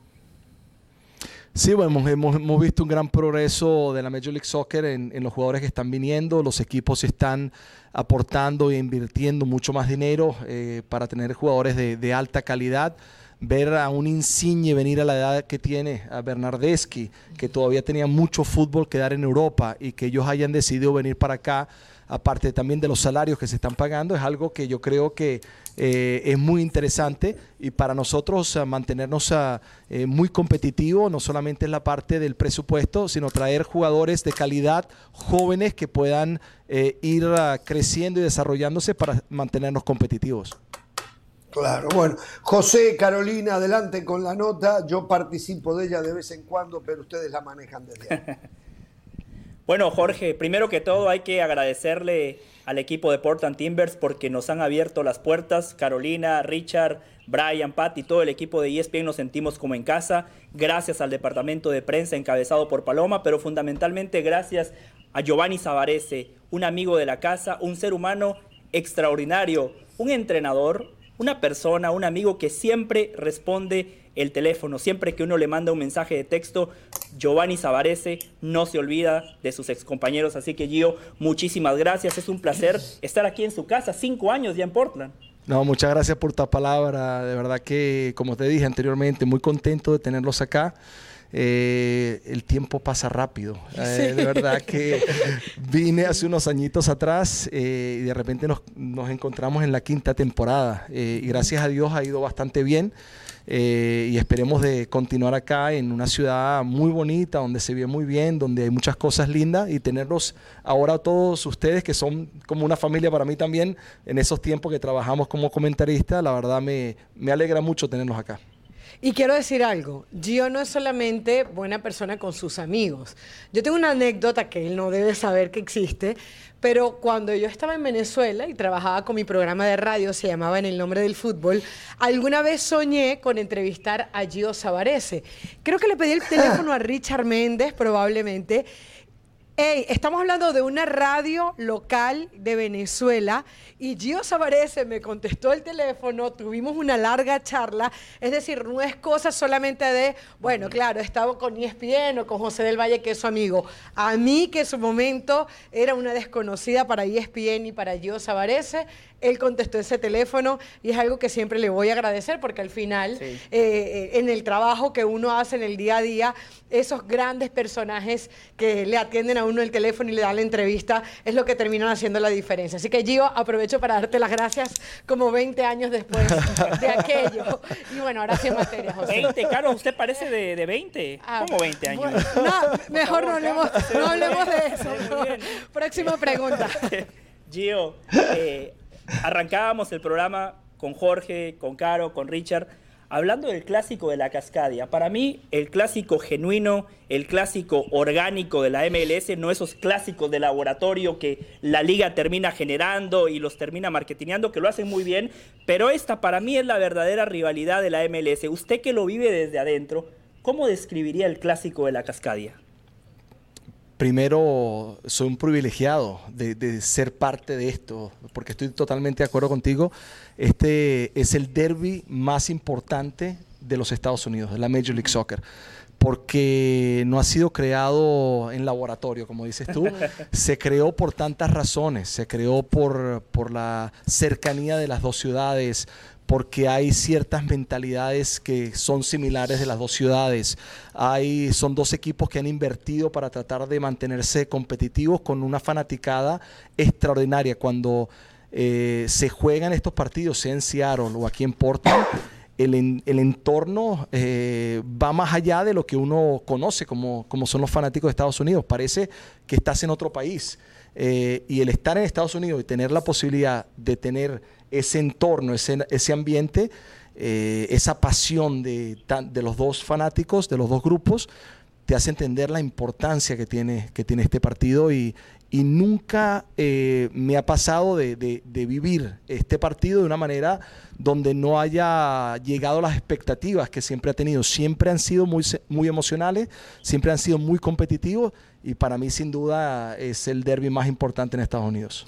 Ahora yo, no solamente se puede desempatar la serie, porque en este momento están empatados en la serie, 17 partidos ganados cada uno, los empates, etcétera, sino que se da en un momento muy especial y, no sé qué, qué, tan bueno para ustedes los técnicos, para Spencer y para ti, porque los dos están fuera de los puestos de playoff. O sea, es verdad que todo muy lindo, el clásico de, de la cascadia, pero ustedes necesitan ganar este partido. Son 33 puntos, los dos están fuera de, de los puestos de playoff, están a uno de meterse ahí. Entonces, ¿Cómo lo trabajas? ¿Cómo lo vives para, ok, es un clásico, pero no se me salgan del punto que es los, los tres puntos, que al fin y al cabo es lo que estás buscando? No, Carolina, muy interesante lo que dice. Bueno, primero que todo hay que decir que el Seattle Sanders eh, desde el 2016, como nosotros, eh, somos de los equipos que más puntos hemos logrado. Eh, Seattle Sanders el primero y nosotros el tercer equipo con más puntos acumulados desde el 2016. Esto te hace entender qué tan competitivo hemos sido ambos equipos. Pero llegamos en este momento ambos a, a una pelea, a este derby, que ya sí, como derby sabemos lo que trae, pero ese extra, eso que necesitamos los dos, los puntos, para poder meternos en los playoffs, especialmente eh, que nos quedan siete partidos, hace que este partido sea aún mucho más importante. Más allá también de que hay dos cositas más. Una, que ellos siempre han venido para Portland los, últimos partidos y le ha ido bien, y nosotros cuando vamos allá ganamos. Y lo otro es que eh, se pelea también la Copa Casquedia que en este momento es una copa que yo personalmente no he ganado. En, mi estadía acá, la queremos ganar para nuestro público. E inclusive un empate, que no es lo que queremos, podría darnos esa posibilidad, pero buscamos los tres puntos, así que mucho por jugar en este partido. Me encanta lo que dice Gio, una copa que no he ganado, porque al final de cuentas en el fútbol hay que ganar, por eso Giovanni Sabarese es de los No desperdicia oportunidad de ustedes no desperdicie oportunidad de ustedes para matar veneno, ¿eh? Qué bárbaro, qué bárbaro. Y, sí, Jorge le iba a decir, intervenga cuando quiera, ¿eh? no se olvide. El programa lleva el nombre de Jorge Ramos, así que adelante, Jorge. Solo le quería decir algo sí. para, para hablar un poquito de fútbol. A lo largo de la temporada eh, he visto que a veces con línea de 4, a veces con línea de 5. ¿El sistema está supeditado al rival o está supeditado a potenciar virtudes de sus jugadores. ¿Cómo toma la decisión de jugar con línea de 4 o con línea de 5? Pregunta interesante porque sí, eh, como bien dices, hemos utilizado los dos sistemas esta temporada. Eh, no ha sido algo que también o sea, ha sido ajeno a nosotros los años pasados porque también hemos cambiado sistemas. Eh, el 4-2-3-1 ha sido básicamente la base de cómo hemos construido la, la plantilla en, en todos estos años pero siempre por necesidad a veces eh, de los jugadores que tenemos, eh, porque vemos que estamos en mejor situación jugando ese sistema con los jugadores que tenemos en ese momento, sea por lesiones o por los el buen momento que están pasando algunos jugadores, o por el rival también en otros momentos, cambiamos para tratar de jugar de esa manera porque nos sentimos que podemos ser más competitivos para ese tipo de partido y yo creo que un equipo que tiene flexibilidad siempre es mucho más fuerte. Claro, y siguiendo con el tema futbolístico, esto es un equipo que marca muchos goles, pero que también le marca muchos goles. O sea, uno si tuviese que reducir un poco eh, qué es lo que está pasando con el Portland es eso. Creo que fueron 13 partidos que estuviste marcando y también unos cuantos que, recibías. ¿Cómo lo estás trabajando y, y, a qué, y a qué apuestas justamente para este partido contra Seattle pensando en, esa, en ese problema? Porque aparte ellos también tienen problemas de definición, algo que ustedes no tienen. Sí, sí, Carolina, la verdad que estamos orgullosos porque el grupo todos estos años siempre ha conseguido la manera de hacer goles. Pero una de las cosas que tenemos que mejorar es que los números de goles en contra ha sido no el que nosotros queremos y eso a veces te da la situación en cual ves muchos partidos empatados para nosotros esta temporada, justo por esta razón. Y un partido en el cual no podemos dejar eso por arriba, tenemos que hacer nuestro trabajo, este contra Seattle, porque la verdad que es sumamente importante mantener nuestro, eh, nuestra portería en cero, porque sabemos que tenemos la posibilidad de conseguir goles y hacer goles, y esto es algo muy importante para este partido. Eh, Gio, uno de los temas recurrentes de la banda es el formato de competencia. Eh, Portland podrá tener una temporada irregular, como es el caso de este año, pero una vez en los playoffs, Portland Timbers de Giovanni Savarese se transforma. Eh, ¿Qué opina del formato de competencia de los playoffs? Bueno, en cierto momento me parece que es fenomenal porque cuando no estamos arriba al tope puedo clasificarme y ser competitivo en los playoffs, eh, el hecho de poder seguir estando competitivo eh, te da la posibilidad de, que, aunque no hayas tenido una buena temporada, de poder terminar bien, eh, lo cual esperemos que pueda ser el caso de este año pero yo creo que a veces en ciertos momentos puede ser también en, el punto de vista de algunas ah, personas no justo, eh, en que de repente eh, un equipo que le haya ido muy muy bien durante todo un año eh, llegue a los playoffs y pierda su primer partido e inmediatamente esté descalificado. Yo creo que uno siempre tiene que jugar a las reglas de, de la casa. Entonces tienes que aprender a cómo sacarle la vuelta, cómo aprender, cómo eh, ser eh, lo mejor que puede ser con las reglas que tienes en la mesa. Y en la Major League Soccer estas son las reglas, como los otros deportes americanos. Y más allá que a alguno le guste o no, a la final eh, tienes que, para mantenerte competitivo, poder ser un equipo que se clasifica siempre a los playoffs. breve, ¿le gustó ese cambio que se hizo, que ahora es un solo partido, ganar o morir? Es más difícil, ¿no? Eh, porque eh, el ida y vuelta te da el chance para mí de que el equipo mejor preparado pueda tener más posibilidad para clasificarse y tienes el chance de poder jugar un partido en casa. Eh, y en nuestra casa, nuestra casa es muy importante por nuestros fanáticos, el tener que jugar un solo partido y que se pueda decidir en un momento complica. Lo vimos nosotros, lo vivimos en el 2020 contra Dallas, un partido que generamos todo, eh, dominamos, estábamos 1 a 0 y nos hicieron el, último gol para empatarnos en el minuto 93 y fuimos a penales y salimos de los playoffs en un partido que teníamos que haber seguido. Seguramente si hubiera sido este, un doble partido, un ida y vuelta, hubiera sido eh, más fácil seguramente conseguir la clasificación pero uno tiene que jugar a las reglas que tiene y, un partido es importante, entonces uno tiene que eh, en cada partido ser lo mejor que puede ser para clasificarse. Claro, Gio, hay una cosa que me, que me causa especial curiosidad. Y es que Portland viene siendo protagonista, pero también ha perdido finales que seguramente eh, han dolido muchísimo.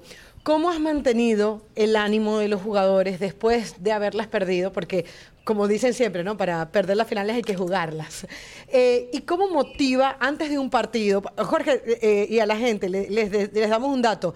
Estuvimos haciendo un recorrido por las instalaciones de, aquí de Portland y tienen como una especie de, sala de cine que tiene el logo de los Portland Timbers ahí tienen una pizarra de, fútbol, la de las famosas fichitas rojas y azules, y tienen una gran pantalla. ¿Qué se proyecta en esa pantalla a nivel anímico? ¿Y qué dice? ¿Y cómo es el Gio Sabarese puertas adentro en el momento de enfrentar partidos como estos, de tener una, una temporada que necesita arreglar? Y el Gio Sabarese que también ha llegado a finales y las ha perdido. Sí, iniciando por el hecho de las finales, eh, primero me siento orgulloso de que mi carrera como entrenador, básicamente en estos 10 años, eh, han sido pocas veces las que no he llegado a una final con los equipos que he entrenado, que ha sido el Compo y Portland. En los primeros años, eh, prácticamente todas victorias. En estos cuatro años acá en Portland, digamos, dos MLS Cup y una MLS Back Tournament una ganada, dos perdidas. Entonces, claro, yo también quiero levantar esa MLS Cup, la de Western Conference, es muy bonita, tenemos dos ahí en la vitrina, pero queremos llegar a, levantarla y no cuando solamente trabajaba en ESPN, que la levantamos con Richard.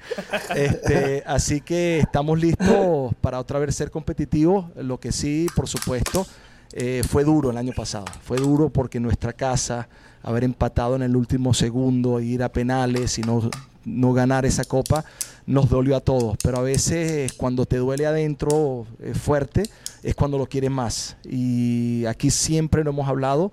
Eh, en ese teatrico que mm, es muy bonito, que tenemos la suerte de tener acá, siempre le buscamos la manera de motivar a los jugadores porque para mí la pasión viene por motivación y porque te gusta lo que haces y siempre trato de asegurarme de empujar a los jugadores para que ellos mismos eh, se empujen a ellos por, por, esa pasión que tienen.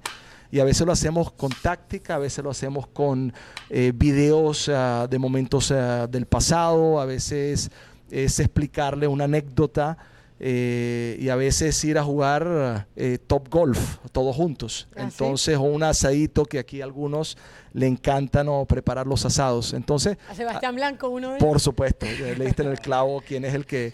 Entonces, eh, es siempre alguna darle la vuelta para que no sea monótono y, y que los jugadores siempre estén contentos de ser parte de Timbers y de que cada vez que vengan al centro de entrenamiento eh, quieran estar acá y quedarse acá porque es un lugar donde se sienten cómodos. Hoy recuerdo que hablamos durante la pandemia. Durante la pandemia usted invitó a muchos exfutbolistas, exentrenadores para mantener motivado al grupo. Recuerdo lo que nos, comentó. Jorge, Carolina y yo podemos estar toda la tarde hablando de fútbol. No, está bien, solo una pregunta. Solo una pregunta y esto me voy a convertir en un hincha de Portland Timbers que siempre hay ansiedad de saber cómo se puede mejorar y seguramente si uno de ellos estuviera acá, eh, Gio te preguntaría, en caso de ganarle el viernes a Seattle eh, y posicionarse para meterse en la postemporada, tengo entendido que la ventana de transferencia cierra, no sé si es el lunes o el martes, de los jugadores que están en calidad de libre. ¿Podría haber en ese caso algún golpe de mercado? Para Portland Timbers?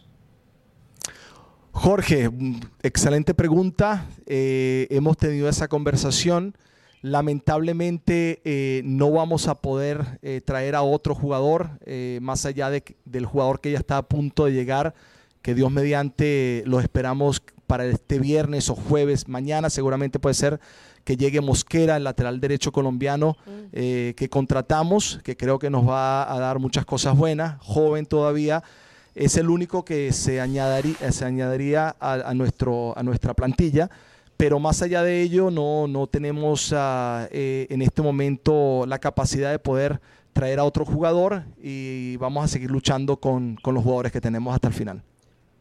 Eh, Gio, tal vez, o tal vez sin tal vez, eh, de lo que has visto en la liga, la afición de Portland es la más significativa, la más bulliciosa, la más comprometida. A mí me da la impresión que en cuanto a aficiones, primero es Portland y después el resto, ¿no? Yo te voy a decir que sí, por supuesto, claro, eh, porque es mi fanaticada y de verdad que eh, fue para mí una de las decisiones por qué eh, quise estar y venir acá a Portland. Eh, el, momento que hice la, entrevista eh, y salí de la puerta que da para el estadio, eh, me, imaginaba esos partidos con la fanaticada y, lo que se sentía eh, siendo comentarista de ESPN, lo que vivíamos en, la televisión.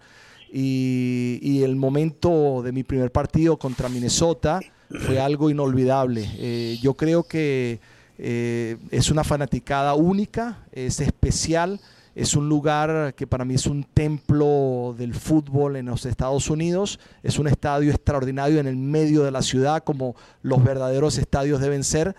Pero lo que sí debo decir que hay otros equipos que han levantado mucho sus fanáticos y ahora no es solamente eh, Portland y Seattle, creo que hay algunos otros más que están compitiendo con los mejores como los Timbers, eh, porque el fútbol está creciendo mucho y la fanaticada no es solamente latina, sino es ah, eh, muy diversificada en Estados Unidos. Y tú vas a lugares como Austin, como LAFC, ah, Columbus, Cincinnati, Atlanta, y es increíble. y Charlotte con, con el nuevo equipo. Ah, la verdad que... Miami no, ¿verdad, Gio? Miami no.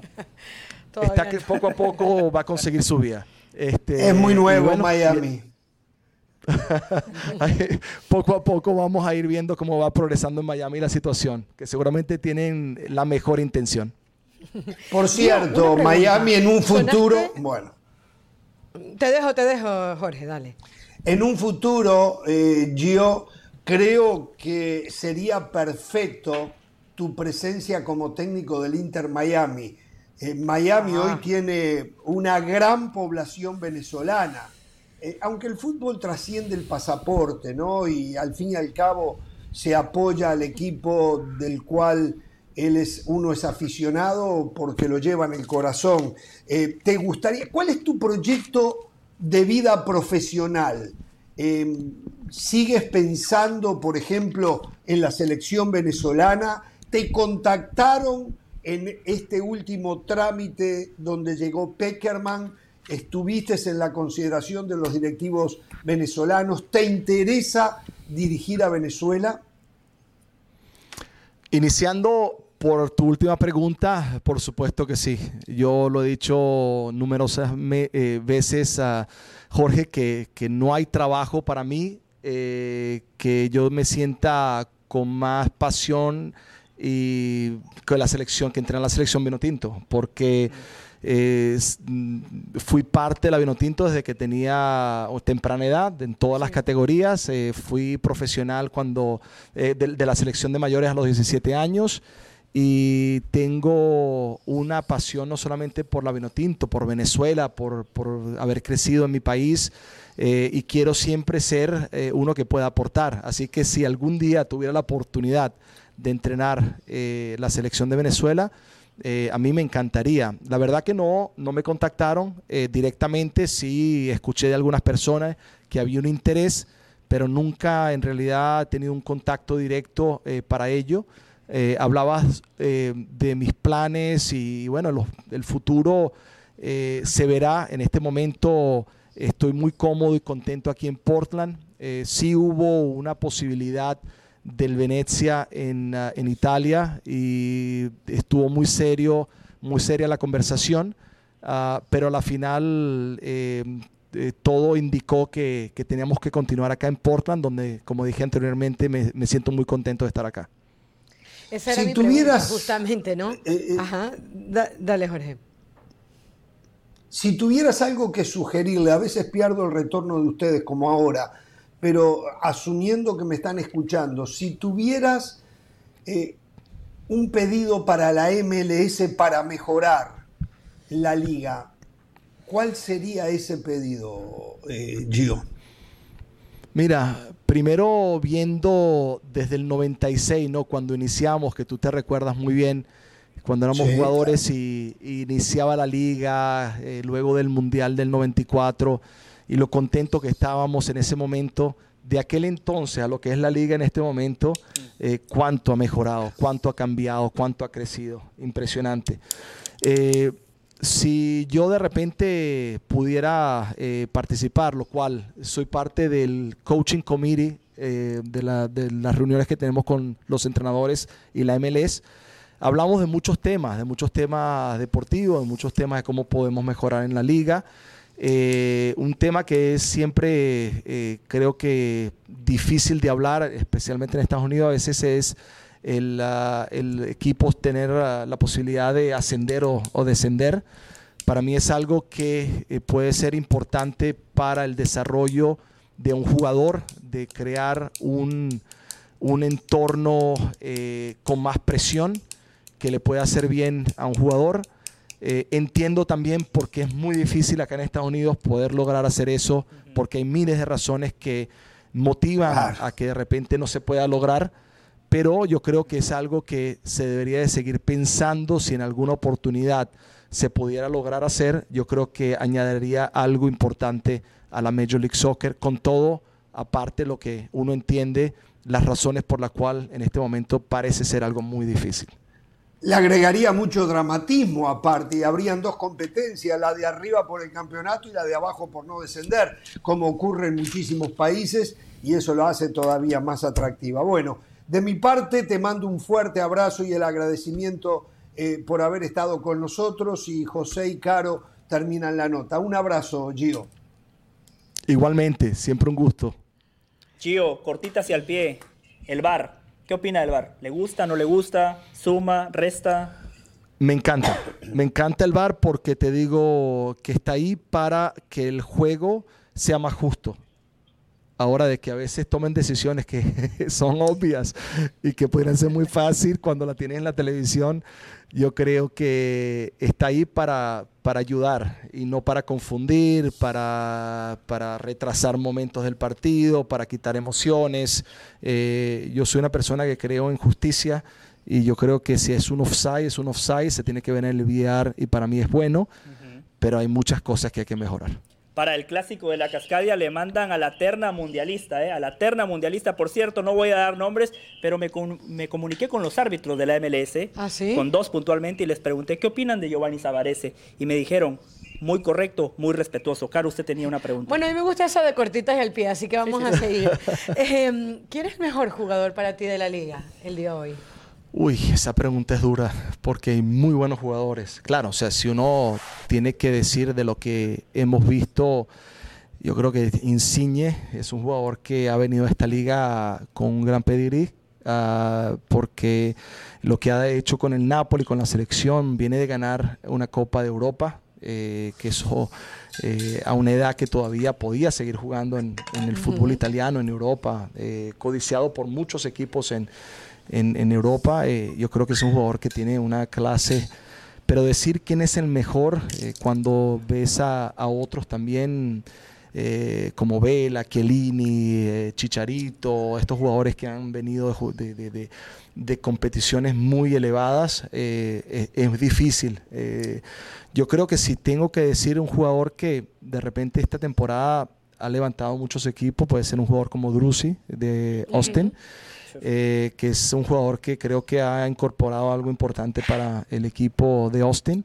Pero lo lindo es eh, que hay muchos, muchos eh, nuevos jugadores, jugadores que han venido que hacen que la liga sea mucho mejor. Y de parte de nosotros, por ejemplo, jugadores como Diego Chará, Seba Blanco, estos jugadores que tienen tantos años acá en la liga y que siguen jugando a un nivel muy competitivo, es de admirar.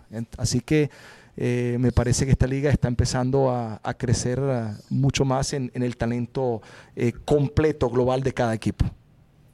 Sí, Gio, hablando, hablando de ese crecimiento de la liga, cuando participaron en la CONCACAF Champions League los elimina el, América de, Solari. En esa comparativa que siempre hacemos, Liga MX versus MLS, ¿dónde está la MLS hoy? Yo creo que estamos en un lugar muy competitivo. Eh, primera vez que un equipo de la MLS gana la Conca Champions con Seattle. Eh, nos hubiera gustado también a nosotros haber tenido la semana libre para ir a jugar el partido eh, en ese entonces contra la América. Eso hubiera sido también muy bonito. Lo bien en ese sentido. Eso, excelente, pero, pero la verdad que eso demuestra que empieza a crecer la liga más, que somos más competitivos. Hay, hay una, una parte de, gran historia. El fútbol mexicano va años eh, de, historias atrás y nosotros nuestra historia la estamos empezando a, crear en poco tiempo. Eh, yo creo que eh, si vemos el, el once inicial de, de ambos ah, equipos, digamos, de MLS y, la Liga MX, Ah, para mí es muy, muy parejo. Yo creo que donde se empieza a ver un poco de repente la diferencia es ya cuando empezamos a ver jugador 17, jugador 18, jugador 19, eh, y ahí la profundidad de, los equipos mexicanos a los equipos de la MLS. Creo que hemos eh, cortado, digamos, el espacio, pero todavía hay que crecer un poco más en, en ese renglón. Pero si tú me dices, la MLS, yo creo que ahorita en este momento está compitiendo muy bien con la Liga MX. Gio, ¿y qué se le puede decir a la gente como respuesta al tema formativo y la cantidad de jugadores que están saliendo eh, para Europa? Eh, porque parece que tiraron una semilla y empezaron a salir jugadores para, para afuera. ¿Cómo se explica eh, futbolísticamente ese fenómeno? Primero, con la cantidad de de personas que viven en este país, con la diversidad que tenemos en este país, es crear eh, los ah, modelos, los escenarios, eh, digamos, eh, los programas para poder ayudar a estos jugadores conseguir el nivel que pueden conseguir, porque el talento o, la, o la materia prima existe. Ahora es que hay que hacerla crecer. Y hemos visto que han crecido jugadores con mucho talento. Vimos el otro día el partido de Leeds eh, con ah, Adams ah, y Harrison que jugaron contra un equipo como el Chelsea, con los mejores y ganaron y ganaron bien. Así que esto te emociona, te, te da a sentir de que está creciendo mucho el fútbol. Creo que hemos tenido también la suerte de que también muchos americanos han comprado equipos en Europa y ellos también quieren tener jugadores americanos para que puedan eh, tener ah, la posibilidad de crecer en sus equipos y eso ha ayudado también, que es algo muy importante. Y el hecho eh, de que esos jugadores ahora estén en Europa, de que esta liga sea más competitiva, está haciendo también que la selección ahora sea más competitiva. Así que en, en, pocos meses para el Mundial esperemos ah, que Estados Unidos haga un buen papel. José, disculpa, pero es que toca el tema de la selección.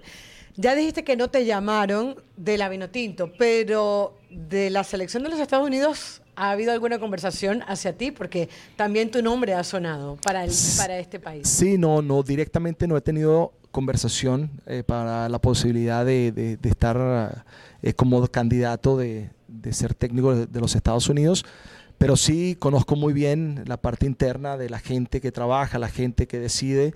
Eh, son gente que conozco de hace mucho tiempo. Siempre buscan de hacer las cosas de la mejor manera y de poner en, ese trabajo la gente más competente. Y bueno, en el futuro nunca se sabe qué puede pasar. Gio, eh, aquí en este programa muchos compañeros se ponen la camiseta. Eh, se enojan conmigo porque les digo la verdad, en los últimos mundiales Europa viene dominando.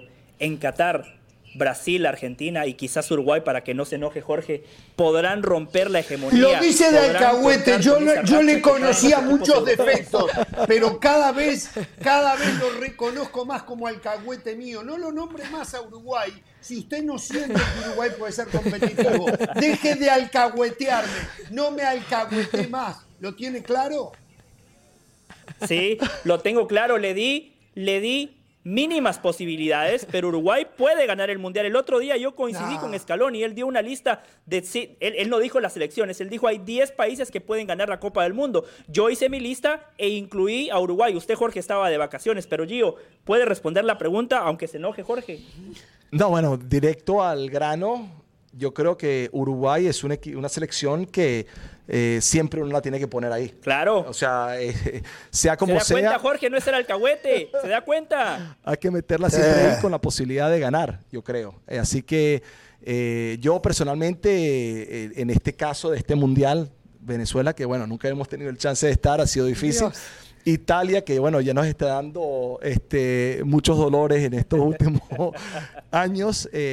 Estados Unidos, esperemos que haga un buen papel, pero para ganar en Qatar yo creo que se van a jugar en condiciones diferentes a lo que nunca se ha encontrado algunas selecciones ah, en el pasado y va a ser muy interesante y pudiera haber una sorpresa en la selección que pueda ganar este mundial.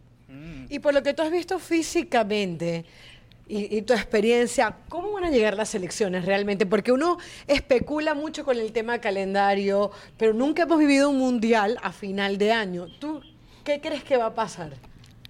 Es raro, es, raro verlo en la etapa, en, en, los meses que se va a jugar el Mundial, ¿no? Eh, todos sabemos por qué se tomó la decisión, eh, pero al igual muchos uh, jugadores están en, en, ese proceso, digamos, terminaron ahora recién la, la, pretemporada, están empezando sus campeonatos, se van a cortar en, en, un periodo donde van a tener que ir a la selección. Eh, hay que ver en ese momento esa selección cómo está, porque muchas selecciones pudieran haber estado muy bien hace unos meses atrás, pero llegando al Mundial hay que ver en qué condiciones van a llegar mm. los jugadores, las, uh, el equipo está amalgamado, van a llamar a alguien más. Entonces va a ser muy, este, interesante, este mundial va a ser muy interesante por esas razones, porque creo que se añaden eh, situaciones donde creo que en el pasado nunca habíamos experimentado. Para finalizar de mi parte, eh, quiero eh, presentarle un caso hipotético, Gio. Usted, entrenador de Portland Timbers, trabaja a lo largo de la semana, le inculca valores a su equipo de saber sufrir, de saber jugar bajo presión y puede ser que en algún partido puntual lo superen desde lo futbolístico, pero su equipo gana gracias al trabajo que usted hizo a lo largo de la semana. Y después hay periodistas que dicen, ah, ese equipo ganó por suerte. Por suerte. Ah, y vuelven a ganar. Ah, es que ganó por suerte. El técnico, Hoy lo el está futbolista, diciendo ¿cómo la toma UEFA. esos comentarios cuando hay Hoy lo periodistas que dicen, la ah, es que UEFA, se ganó no lo por digo suerte? yo. Lo dice la UEFA. De otra manera, pero lo dijo la UEFA. No pueden explicar cómo el Real Madrid ganó los cuatro partidos de octavos de final a la final. No pudieron explicarlo. Yo se los expliqué con una palabra, suerte. Y después muy buenos rendimientos individuales, ¿no? Caso Courtois y Benzema. Bueno, pero eso no es suerte. No, pero no, a ver, si fueron usted tiene un gran guardameta en cada faceta del Benzema, no juego. suerte, Gio, sí. Se lo voy a decir, se lo voy a decir a Gio, a lo mejor él ya lo sabe, pero la UEFA entregó un estudio que en cada faceta del juego, prácticamente en todos, el Real, y lo escribió Roberto Martínez entre otros, en casi todas facetas del juego, Real Madrid fue superado, menos en el marcador. ¿Cómo explicar Pero, eso? pero a ver, El Gio, técnico de Bélgica, hágame favor, quien no lo sepa. Gio, Gio Savares, explíquele a Jorge que el fútbol tiene intangibles. El fútbol Sí, tiene cosas sí. que los números No me diga, pueden ¿sí? medir, como el Ah. factor H, la personalidad, Ah, el pero carácter, sí los saber jugar bajo presión, ya va, ya va, ya agrandarse para explicarle Es nosotros estamos El haciendo terapia de es pareja. Estamos haciendo terapia de pareja y bueno. Por favor.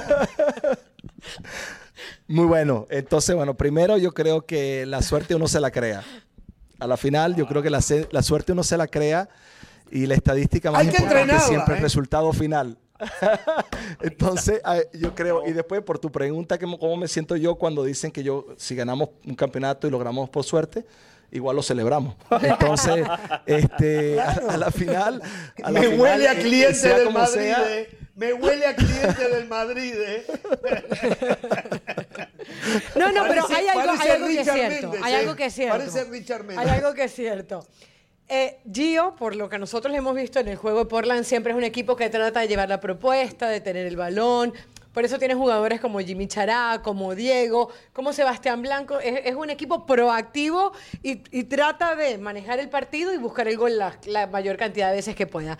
Entonces la pregunta sería, ya, ya sin estos problemas que entre Jorge y José, yo creo que la pregunta sería, ganas el partido, no jugaste el mejor juego, pero lo ganaste, lo ganaste. ¿Cuál es el discurso que se da en la semana cuando tuviste un buen resultado sin jugar bien?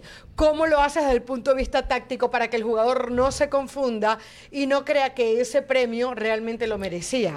Mira, yo creo que, bueno, nosotros siempre hacemos una reflexión. Siempre después de cada partido hay una reflexión y es una reflexión completa en lo que podíamos hacer mejor eh, dentro del partido, en la parte táctica, en la parte técnica. Hacemos el- el- lo que es la reflexión global, individual y todo es para tratar de mejorar. Porque sí, a veces se, se ganan partidos feos, eh, donde te sientes que eh, no merecías, ah, pero que el, el equipo a la final luchó, sacrificó y sacó, sacó lo que necesitaba para sacar el resultado adelante. Yo creo que ahí es donde está la parte más importante, ¿no? Yo creo que eh, en el partido específico, eh, de repente, del Real Madrid, ah, recuerdo contra el Manchester eh, City, City. este, un partido eh, donde el Manchester jugó muy, muy bien.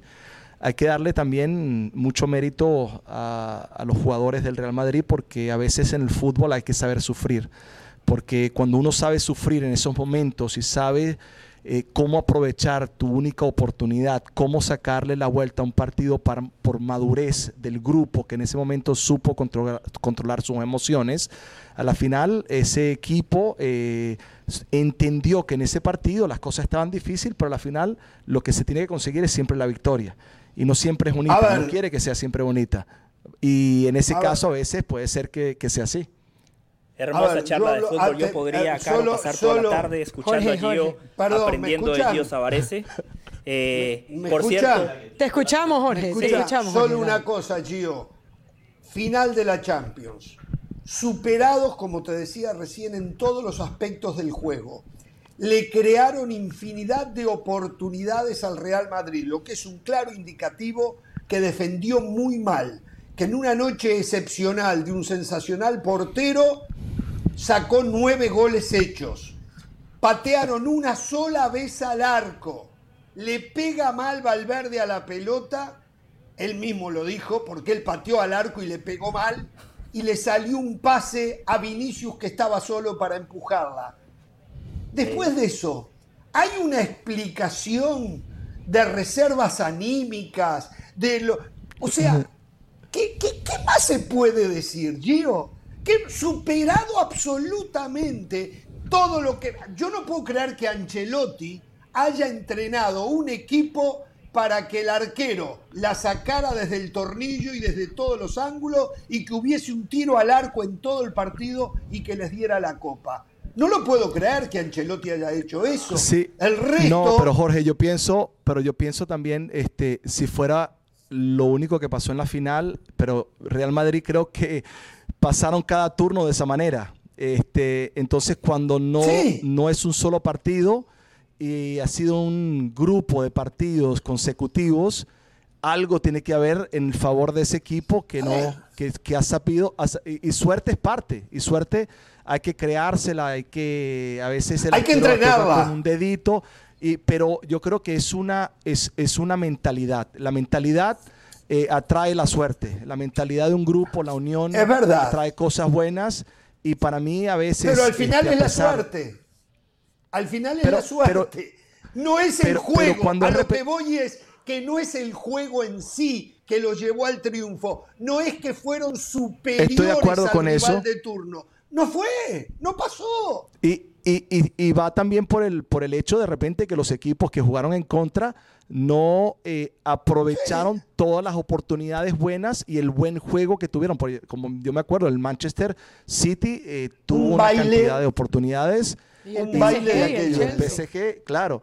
Pero a la final no consiguieron pasar el turno. Y a la final nosotros también podemos decir que el año pasado fuimos mejores que New York City en la final, pero la perdimos. Sí. Entonces Sí. eh, tenemos que ser mejores. Y aunque pudiéramos haber sido mejor que ellos en las estadísticas, en todo, no levantamos la copa y para mí... Yo me acuerdo, final- yo me acuerdo de la final de ustedes, pero no hubo una Sí. diferencia futbolística eh, como la que hubo ahora, porque fue enorme, abismal. No es que se puede discutir cuál de los dos jugó mejor. No, no, ni cabe la discusión con el Liverpool. Claro, y yo a la final, como técnico también, fue un debo baile. decir, este, Sí. si nosotros queremos ah, seguir ganando cosas, hay que ser mejorar, hay que mm, ser mejor en, en los detalles, hay que eh, ser más contundente, no podemos dejar que nos pateen y que nuestro arquero haga 10 paradas Correcto, importantes. correcto. Claro, este, y el año que viene buscamos a cómo vamos a mejorar, pero tener la copa en la casa es siempre más bonito. Gio, Ah, y a un, no, y a eso un no se técnico como. Ancelotti, y un técnico como Ancelotti, más allá de, de envidiarle, si se puede llamar así, el ganarle, ¿qué se le copia a Ancelotti? Mira, yo que he tenido la oportunidad de verlo trabajar en vivo, eh, una vez también lo tuve como entrenador en un partido y, eh, y lo vi cuando estaba manejando el, uno de los equipos que le entrenó, el Milan, ah, cuando él era técnico del Chelsea, del Chelsea y su manejo de camerino, su manera de, de, conectar con los jugadores, de crear un entorno, un ambiente donde los jugadores se sienten cómodos, contentos de poder todos juntos seguir un mismo camino. Escuchamos a Marcelo ¿no? en sus comentarios después de, de la final que dijo que se había peleado con Ancelotti, pero después desde la banca entendió que su rol era diferente y lo entendió hablando con, con Ancelotti. Entonces, mucho crédito. Tengo un amigo en común, Roberto Donadoni, que jugó conmigo, que es muy amigo de él y me ha hablado muy bien de, las cosas, cómo trabaja. Entonces, para mí es uno de los técnicos ah, que maneja a su grupo de la mejor manera. Y cuando un jugador está contento y todos están juntos, siempre se pueden crear cosas importantes. Gio, Carolina y yo estamos haciendo el scouting, le vamos a entregar un reporte a Jorge Ramos, vamos a regresar con Jorge Ramos y por eso le quiero preguntar. Me encantaría. ¿Hasta cuándo tiene contrato con Portland? Uy, hasta el año que viene, final del año que viene. Este... Tienes un año para venir, Jorge. Jorge, apúrese, ¿eh? bueno, bueno, voy, voy a ir, voy a ir. Le voy a... a ver de repente de continuar otros años más. Vamos a ver. Perfecto. Bueno, no sé si quiera cerrar usted la nota desde allá un con abrazo a quien Carolina y yo, Richard y todo el equipo de producción, a Paloma, a toda la institución de Portland Timber, la verdad les agradecemos muchísimo. De mi parte también el agradecimiento para todos ellos que hicieron posible esto. Mañana vamos a tener a Van Ranking, tengo entendido, y todo es por el esfuerzo que hace el equipo de Portland Timbers para que Jorge Ramos tenga acceso a estas figuras. Un abrazo, Gio. Es más, Jorge, permítame la eh. última. Mire, mire cómo nos tratan, mire cómo nos tratan. La verdad, impresionante. Mire el trato VIP, el trato VIP. Mire, mire, Jorge, esto es televisión en vivo. Mire, mire qué regalito. Wow. Ahí está la camiseta ah. de Carolina y después tenemos las otras ahí que después las traemos. Mire. Muy bien, muy bien. la, voy a, la, voy a, mandar para allá seguro, claro. Perfecto. Ahora asegúrate, Jorge, que te llegue, ¿eh? Ese, es el problema. Si no la vende, la puede vender saliendo mañana en el, mira, mira, mira. estadio a la entrada. ¿eh? Mira, Jorge. Jorge, mira la que voy a pedir que me firme. Porque antes de que sea. muy bien, muy bien. Eso siempre, Caro, eso siempre. La Esto trae sensaciones de otro nivel. Muy bien. Un abrazo, muchachos. Gracias. Nos vamos a la pausa con Gio Savarese. Qué deleite, ¿eh? hablando de fútbol, conceptos de un hombre que está dentro, que la conoce muy bien, que lo jugó, que ahora lo dirige, que gana. ¿eh? la verdad, qué suerte que tenemos, porque la verdad hacemos muy poco, pero entrenamos la Trabajo de equipo, no es suerte. Y Gio habló con nosotros. Volvemos, volvemos.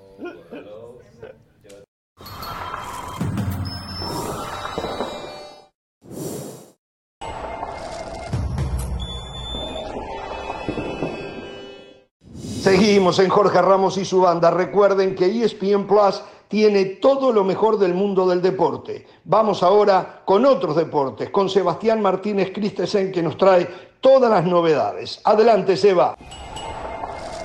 Seguimos con todos ustedes aquí en ESPN Plus y ahora es momento de hablar del fútbol americano de la NFL y nos toca hoy un popurrí informativo tristemente para hablar de lesiones varios equipos colocando a distintos jugadores en la lista de PUP, que quiere decir esto, Physically Unable to Perform, es decir, una especie de lista de lesionados, y todos estos jugadores se perderán al menos los primeros cuatro encuentros de la temporada regular. Empezamos con los Washington Commanders, Chase Young, quien fuese en su momento la segunda selección general, quien fue nombrado novato defensivo del año y el año pasado batalló con lesiones, recordemos se rompieron los ligamentos cruzados de la rodilla en el mes de noviembre, todavía no está del todo listo, fue limitado a una captura y media en nueve partidos la temporada pasada y ahora se perderá los primeros cuatro encuentros, es una baja sensible para una defensiva de Washington que tiene mucho talento pero que el año pasado decepcionó y que ciertamente necesitan que puedan incomodar a los mariscales rivales porque su secundaria sí puede tener algunas deficiencias. Nos mudamos a Baltimore donde el corredor Gus Edwards también se perderá los primeros cuatro partidos de la temporada. Qué pesadilla de temporada tuvieron el año pasado los Ravens con las lesiones. Recordemos que se había lastimado J.K. Dobbins, su presencia está en duda para el comienzo de temporada y Gus Edwards también se rompieron los ligamentos cruzados de la rodilla. Esencialmente necesitan a sus caballitos de batalla. Ese ataque terrestre de los Ravens puede ser demoledor con Lamar Jackson que ahora ha sumado un poco de peso y músculo y tiene además una habilidad atlética que es incomparable con ningún otro quarterback de la liga y un dúo de corredores eficiente, Baltimore puede ser un ataque muy pero muy peligroso, pero al menos por los primeros cuatro partidos no contarán con Gus Edwards. Y nos quedamos por último con el equipo de Los Ángeles Chargers que tuvieron una temporada baja rutilante, adquisiciones de lujo, una de ellas JC Jackson, uno de los mejores esquineros de la NFL. Sin embargo, tenía una especie de malformación en el tobillo, por ende fue operado para que pueda sentirse más cómodo de cara al futuro. Recordemos que firmó un lucrativo contrato de más de 80 millones de dólares por cuatro temporadas. Esta cirugía le hará perderse entre dos y cuatro semanas. ¿Estará listo para el comienzo de la temporada regular? Parece difícil. El problema para los Chargers es que el comienzo es al rojo vivo. Enfrentan a los Raiders en la primera semana de acción. Duelo divisional, un equipo de Las Vegas que se reforzó también realmente bien. Devante Adams y Chandler Jones se llevan los reflectores en ese sentido. Y a los cuatro días, en el jueves, segundo jueves de la temporada, tendrán que enfrentar en otro duelo divisional a los Kansas City Chiefs. Veremos si los Chargers pueden contar o no con JC Jackson. Por ahora su presencia en dura para el comienzo de la temporada está claro que va a ser una parte vital de una defensiva que yo creo va a resurgir este año. Los Chargers en el papel tienen un verdadero equipazo. Recuerden que la liga vive aquí en ESPN Plus este domingo. El español estará enfrentando al Real Madrid 4 de la tarde, horario del este 1 de la tarde, horario del Pacífico, ya lo saben, la liga se puede vivir por las distintas plataformas de ESPN. Rezamos con ustedes a Jorge Ramos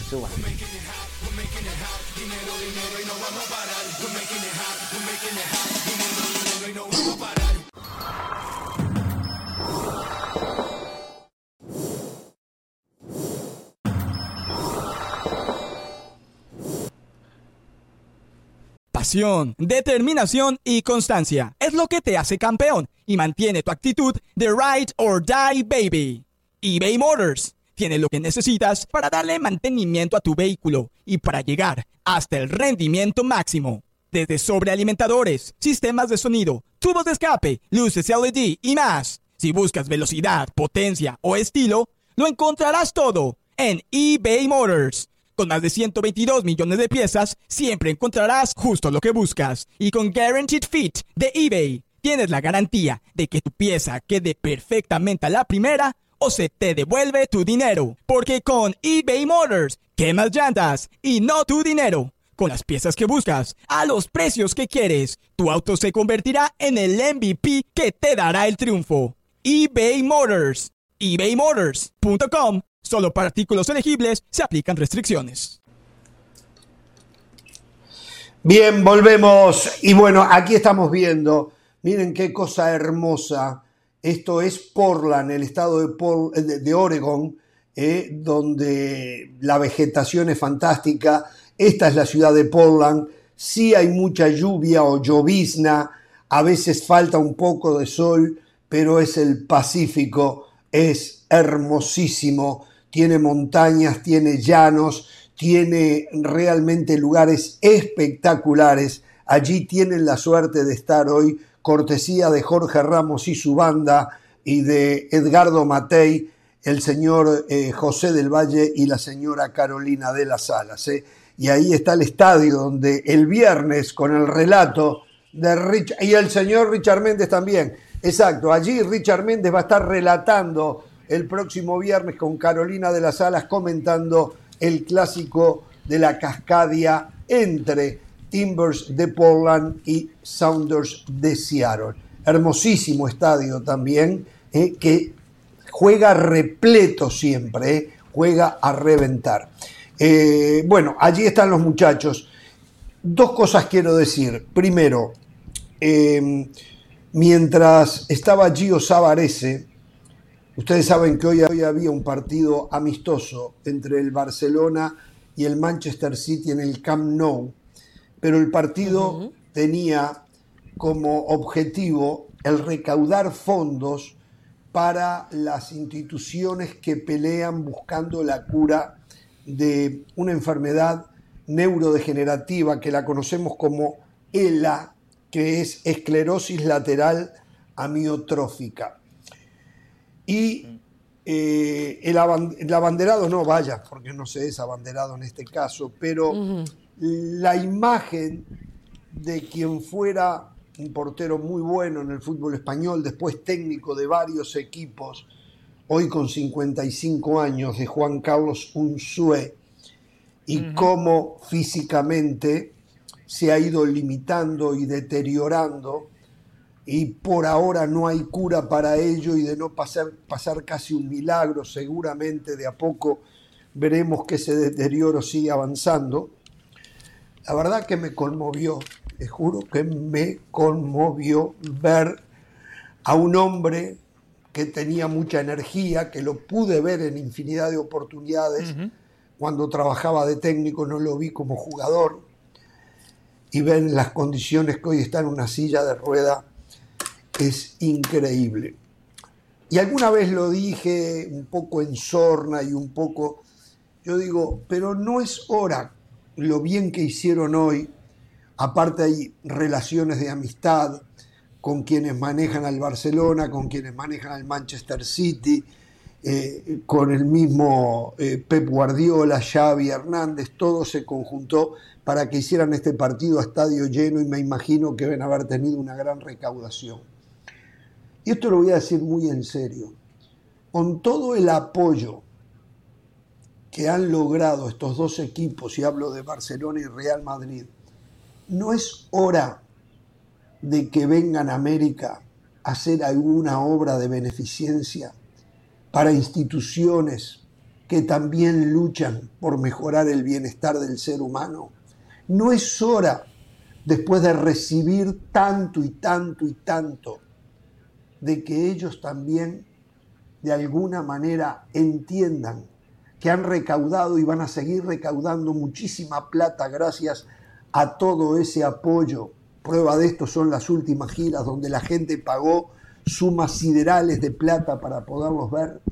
Que estos dos equipos tengan una acción de gratitud y digan vamos a jugar en tal país para tal causa y vamos a ir a costo cero, porque nos hemos beneficiado de todos esos mercados. Y no solo con América hacer esto, porque tienen aficionados en todas partes del mundo. Yo creo que ellos tienen una obligación moral eh, para con ello y sería muy bueno y hablaría muy bien de ellos como institución. Pero la verdad que me conmovió pero me conmovió ver a Juan Carlos Unzué hoy en las condiciones que está y que todavía tiene una comunicación, eh, pero que sabemos, porque en mi familia tenemos a alguien en la misma situación, que el deterioro, a no ser que ocurra algo que por ahora no se espera en los próximos años, va a ser muchísimo mayor. Tenía que decirlo, no podía dejarlo pasar, porque no podemos ser insensibles, ¿no? Y qué bueno que el estadio Y, y una de las cosas buenas de eso, Jorge, cuando se hacen, eh, a ver, una cosa es beneficiar, que siempre va a ser bueno ayudar eh, por temas de guerra, en el caso de la pandemia, todo eso es plausible, pero cuando se exponen estas enfermedades, la otra vez en el fútbol femenino, eh, también se puso a hacer el saque de banda a una persona que tenía que ver y que representaba a las enfermedades raras, se le llamaba así. Entonces lo, lo interesante de esto es que fíjate a ti cómo te toca y hablas de ello porque tienes un familiar que, o, alguien cercano que, que, padece de eso. Entonces, lo interesante de exponer estos casos es sí ayudar, pero es que el que está del otro lado y que lo está padeciendo sienta que no está solo, sienta que el, que, el mundo sabe que existe, sienta que... Se sienta representado. Ah, sí, porque dice, bueno, probablemente esa cura no llegue a nosotros, pero dentro de dos generaciones, con estas ayudas económicas, y con este conocimiento, porque no nunca se sabe cuál es el doctor que estaba viendo el fútbol y que, y que vio el partido, o el millonario que lo estaba viendo y que puede poner plata, bueno, siempre te queda la esperanza del que más adelante, el que llega más adelante, te va a... Eh, eh, no va a padecer lo mismo que padeciste tú. Al igual que tú, Jorge, también tengo un familiar muy cercano. Eh, de hecho, vive acá en los Estados Unidos y también sufre de este mal degenerativo y, y que, aparte de lo costoso que es eh, la enfermedad, es muy difícil. De Juan Carlos Unzué, al igual que tú, me acuerdo muchísimo, me acuerdo que fue el arquero de la selección española que terminó subcampeona del mundo en la categoría juvenil en el Mundial que se hizo en la Unión Soviética, en la antigua Unión Soviética, y que perdieron la final frente a Brasil por 1 a 0. Fue el mejor arquero de aquel torneo, era la gran promesa del fútbol español como guardameta, y bueno, al, fin y al cabo nunca pudo llegar a ser titular en el equipo que estuvo en, su etapa en el Barcelona, eran los tiempos de su bizarreta. Hoy en día uno piensa en, en eso que ya mencionabas, esa deuda moral, podríamos llamarlo de alguna manera, que hay con los que estamos del otro lado del mundo. Yo recuerdo en la década de los 80, incluso de los 90, venían equipos de Europa a jugar en Latinoamérica. Bueno, en Caracas vimos jugar a cualquier cantidad de equipos como Barcelona, Real Madrid, el Milan, el Porto. Hoy en día no lo hacen. Hoy en día no vale tanto la moneda en aquellos países como si vale el euro, como si vale el dólar, para venir a hacer pretemporada a los Estados Unidos. Pero Latinoamérica hoy en día, a muchos de esos equipos de, raza, de pedigrí, de jerarquía, de linaje, podríamos decir, le huele feo a veces las calles de Latinoamérica. Le huelen feo porque la moneda no vale y no pesa lo mismo.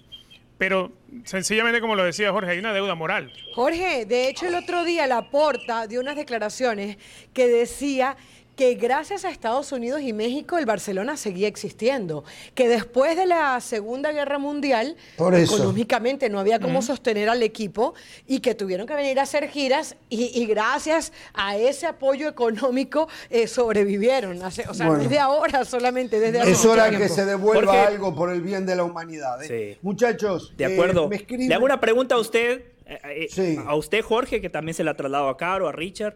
¿A ustedes les gustaría ver un Barcelona-Manchester City en fase de grupos de la Champions? Si la respuesta es sí, les digo, perfectamente se puede dar. Más adelante, Jorge, repasamos los bombos del sorteo de la Champions porque ya tenemos en un a los 32 equipos clasificados a la fase de grupos. Perfecto, ya me lo va a decir. Simplemente em, el televidente, mi tuitero, Odniel Delgado Franco, eh, me envía eh, una captura de pantalla de Transfer Market, donde dice que Emilio Lara, el jugador del América, mide un metro ochenta y siete.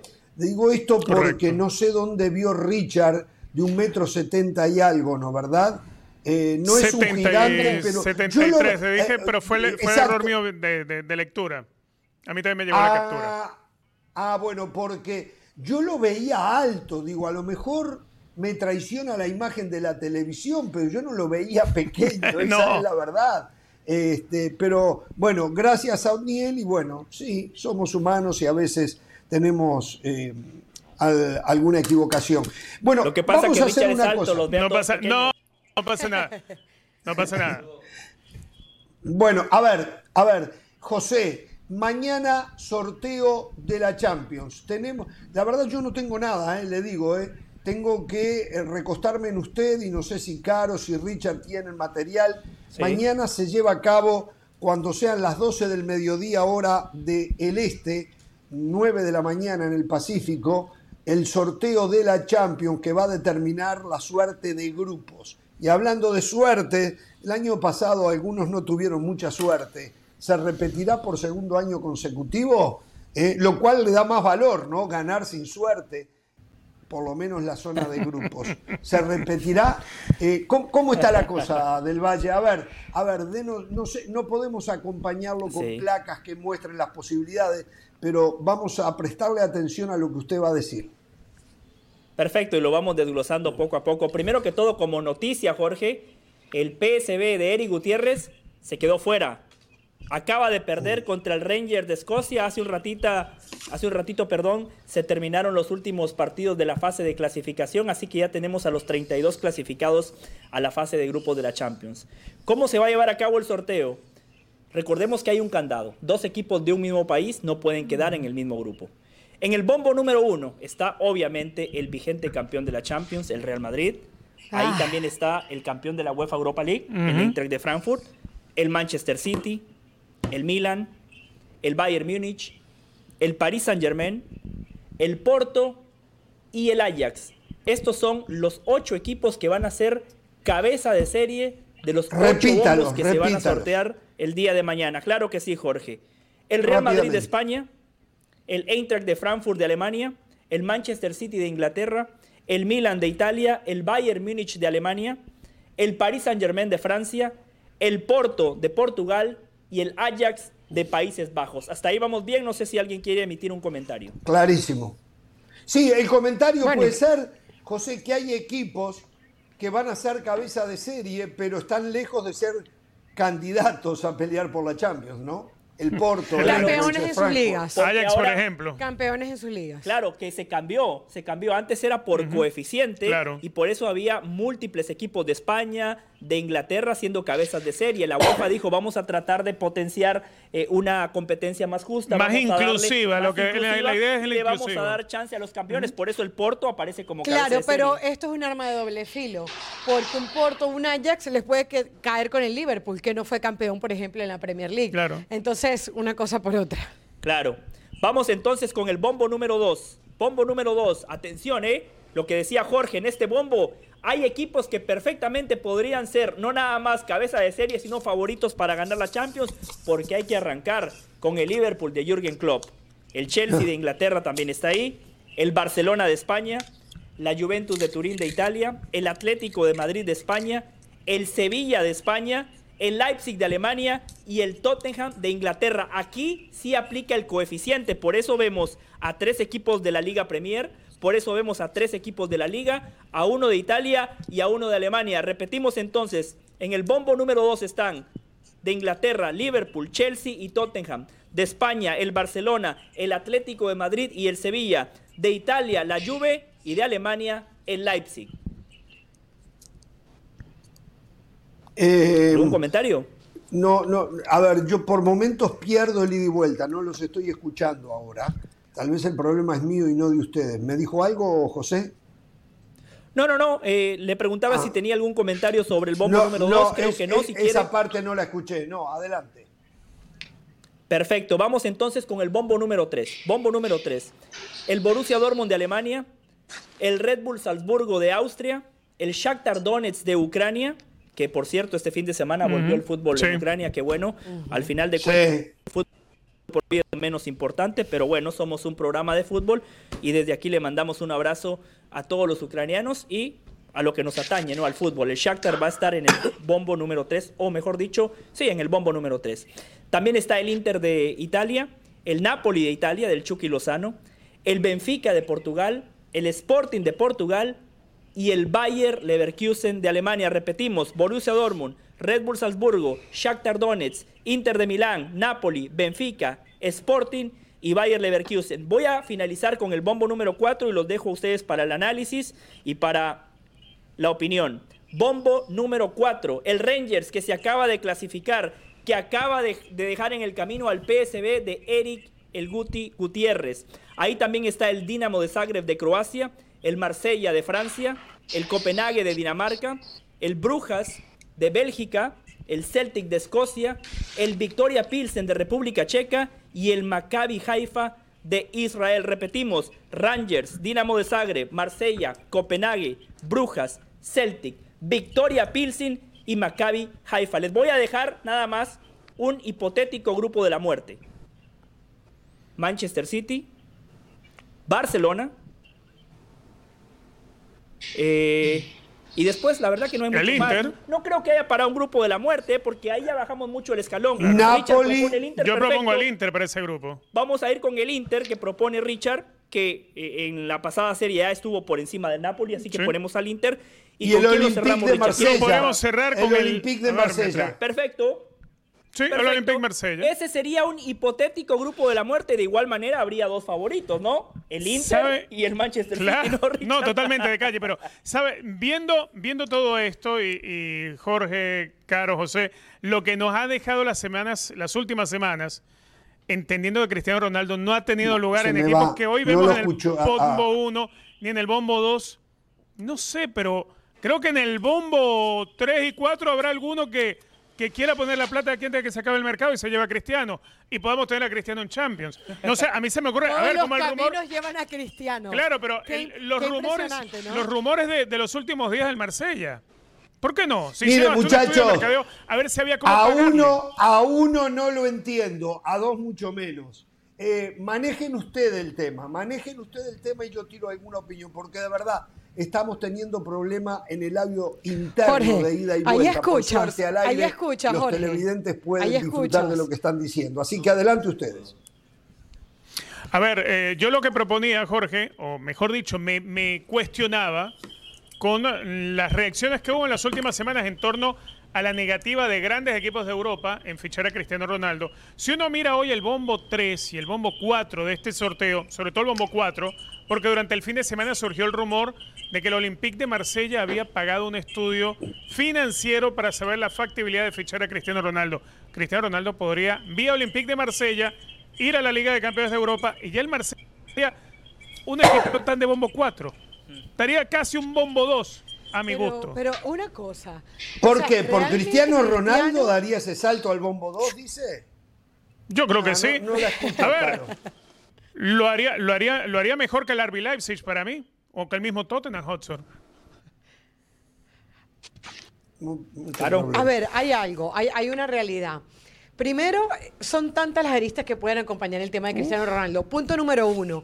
O sea, realmente, solamente por participar en Champions, Cristiano Ronaldo ha hecho todo este drama. Ha renunciado al Manchester United, el equipo donde dio el salto de calidad a nivel global, a nivel mundial. Se convirtió en ese gran CR7, o sea, CR7, CR9, lo podemos decir de dos maneras. O sea, eh, tanta laraca para pensar en un Cristiano Ronaldo en el Olympique de Marsella. Y punto número dos, Richard. Si Cristiano no fue capaz de hacer la diferencia en el Manchester United, con Rashford, con Pogba en su momento, con De Gea, que para mí no es hoy un, un portero eh, top, pero podemos hablar, con Sancho, ¿está para hacer la diferencia en el Claro, Olympique? la de- hizo en la Juventus. Marsella? Yo creo que no. La hizo en la Juventus, en el Olympique de Marsella va a ser figura si llega. En el United es que el United no tiene ni siquiera un técnico decente o adecuado para el equipo. Cristiano que Ronaldo a tiene que aceptar su realidad. Cristiano Ronaldo, muchas gracias por todo lo que ha hecho. Ah. Puede seguir haciéndolo todavía en el Manchester United o a donde vaya, pero es la realidad. Ya a la edad que tiene, demasiado rinde para la edad que tiene. Demasiado rinde, no hay nada que indilgarle a él. ¿eh? Cuidado, no hay más que respetarlo y agradecerle. Pero futbolísticamente, aquellos cristiano lovers como Richard Méndez, José del Valle, No. deben de entender que el ciclo, como todo en la vida, con cualquier fenómeno que él lo fue, también se va acabando. También se le va acabando. Lo que pasa, Eh, lo que pasa, eh, lo que pasa, Jorge, que Cristiano Ronaldo, él hace una introspección, hace un análisis de lo que fue su temporada el año pasado con el Manchester United y se da cuenta que fue el mejor futbolista de su equipo, el goleador de su equipo en Premier, el goleador de su equipo en Champions. Entonces es normal que él diga yo soy cristiano y estoy para la élite, estoy no- para, ¿para el equipo, no nada más que juegue Champions, que compita por ganar la no, Champions. no, pero no está. Exacto. Yo, eh, a ver, yo creo que ir a jugar al Marsella, en caso de que se diera, que el Marsella hace un estudio de marketing y no de fútbol. ¿Está claro? Aquel equipo que quiere a Cristiano Ronaldo como el Marsella no lo lleva por su capacidad futbolística, lo lleva por el impacto marketinero que le trae Cristiano Ronaldo. Por las dos cosas. Jorge. Bueno, es que, a ver, No, imagínense no, lo que no. sería PSG A ver, ¿usted Messi, cree? ¿Usted cree? PSG Bueno, Messi llevo mucho- y Olympique Sí, de. Marsella. Ah, no, la Liga se pone a valer, claro. Simplemente hago esta pregunta y que Dionisio también la conteste. Si el Marsella trae a Cristiano Ronaldo, ¿el Marsella se convierte en candidato a la Champions? Dionisio, No candidato. En el saludo, Jorge Ramos. Ya aparezco aquí, este, después de estar tanto tiempo estar esperando, me parezco a usted como en picante. Por cierto, a la distancia veo allá a la Pinta, a la Niña y a la Santa María. La Pinta y la Santa María, José del Valle y Carolina viajan más que Cristóbal Colón. La cosa es que ellos no descubren nada. Esa es la, la- Sí. la verdad, ¿eh? No descubren nada. A Richard lo, lo saco porque de vez en cuando lo sacan ahí de- de- de- de donde él está. Ahora, a ver, no, no, no, no, hay que decirlo. Así llegue Cristiano al Olympique de Marsella, pues habrán los mismos que están ahorita, seguirán siendo mucho más candidato que el Olympique de Marsella. Ahora, Yo sí no comparto con usted y no sé usted en qué parte de la vereda está, porque a mí me da la impresión que hoy que Cristiano, con todo lo que está pasando, con todo que si es problemático, que si ya no en el Manchester United no sé qué y aquello, hay gente que le está pegando a Cristiano, ¿eh? Le está pegando a Cristiano de mala La leche, mamá del de niño. mala fe. La mamá eso del que usted niño. diga que lo llevan, Eh, eh, le quieren sacar Eso plata. Los Le Messi quieren lovers, sacar- eso que usted diga que lo llevan nada más de mar, mar- marketinero, me da la impresión que no. Yo sí pienso que puede aportar a lo futbolístico. Es cierto, el Olympique de Marsella tiene jugadores como Alexis Sánchez, como Onder, el turco, el mismo, este, eh, ¿cómo se llama? Eh, Dimitri Payet, por ejemplo, como Milix. Entonces creo que son jugadores que a lo mejor con Cristiano Ronaldo se terminan eh, eh, de potenciar, esperando, ¿no? Si es que Cristiano Ronaldo te- termina llegando para, para el Olympique de Marsella. No, pero yo creo que sí le puede meter el susto a más de uno, a más de dos o a más de tres equipos si se Bueno, consigue. Qué eh, por Ramos, cierto. ¿eh? Qué injusto, qué- perdón, perdón, qué injusto Sí, que adelante, Ramos. adelante, adelante. Está claro que si ponemos a Cristiano Ronaldo en el Olympique de Marsella, No este escucho. equipo no se convierte en contendiente a la Champions. ¿Me escucha ahí? Jorge, ¿me escucha ahí? Le No, decía, no lo escuché, José. Ahora sí. Ahí lo escucho. Ahora sí. Ahora sí. ahí a ver, Ahora sí, ¿ahí ahí me escuchan? Sí. Perfecto. Sí. Les decía que Jorge Ramos es injusto, porque si ponemos a Cristiano Ronaldo en el Olympique de Marsella, por supuesto que el Olympique de Marsella no se convierte en candidato ni contendiente al título. Aplicaría lo mismo si ponemos a Messi en ese equipo. Claro. Tampoco se convierte en contendientes al título, así que Jorge, Oh, por favor, pero estamos no trate hablando de Cristiano manipular. Ronaldo Pero- para que pero es que es verdad. Messi- pero- escuchen lo grave y que Messi es sí esto. contribuye que- a la posibilidad de que el Paris Saint Germain termine protagonizando finales de Champions. Messi sí todavía. Pero- Es pero- dos pero- años. Ah, pero no, no diga que Jorge, contribuye. Jorge, Usted sabe cuál es el Saint-Germain, plantel que no tiene el cómo. Saint Germain. Escucha lo grave que es esto. Si Cristiano Ronaldo llega al Olympique de Marsella, ni siquiera es candidato al título de Francia. Bueno, pero, o sea, pero no ver, hablemos de la Champions, no es ni candidato pero no al es título por Cristiano, no es por Cristiano, no es por Cristiano que no es candidato ni al título en Francia, sino porque tienes un equipo de billetazo limpio que es una colección de barajitas en una liga de granjeros. Por eso es que no es candidato Cristiano Ronaldo Yo si llega al creo- Olympique de Marsella a ganar la, la liga. El Paris Saint-Germain con el tercer ver, equipo ganaría la liga. Cristiano. Ronaldo tiene un mejor desafío que ir al Olympique de Marsella. Cristiano Ronaldo tiene el desafío de contribuir a que un grande de la Premier League como el Manchester United dispute la Premier League, el campeonato más importante que tienen que conciben los ingleses en el mundo. La Premier League para los ingleses es lo más importante y esto está más que comprobado porque te lo dicen los técnicos que están ahí, te lo dicen los jugadores, lo hemos escuchado hasta el cansancio. Entonces, ese es el desafío de Cristiano Ronaldo, volver a llevar al Manchester City o llevar al Manchester City a pelear por la Premier con el City, Manchester, Manchester United, United. con el City, el rival de todas las horas de la ciudad, con el Liverpool, con el Chelsea, con el Tottenham y con el Arsenal. Ese es el gran. No, no va a encontrar en la Champions, y menos jugando en el Marsella, un desafío más grande que quedándose en el Manchester United. Pero ya no lo quieren, sí. Ramos. Pero tiene Ya contrato. está muy ensuciado y contaminado el panorama aguantar, el ambiente ahí, el aguantar, escenario. Tiene contrato.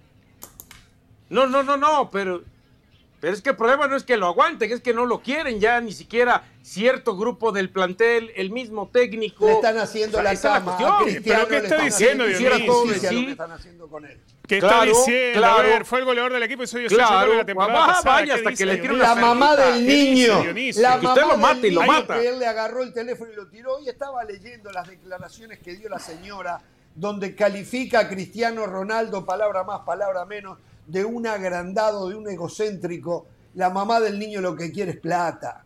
Lo que quiere es plata eso, y quiere eh, demanda.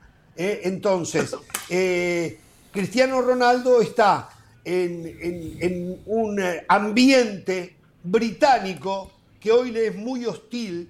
Tal vez él se ganó parte de ello, pero ocurre muchísimo en Inglaterra con las figuras cuando les terminan cayendo mal. ¿eh? Ento- y eso, eh, vaya si sabré yo.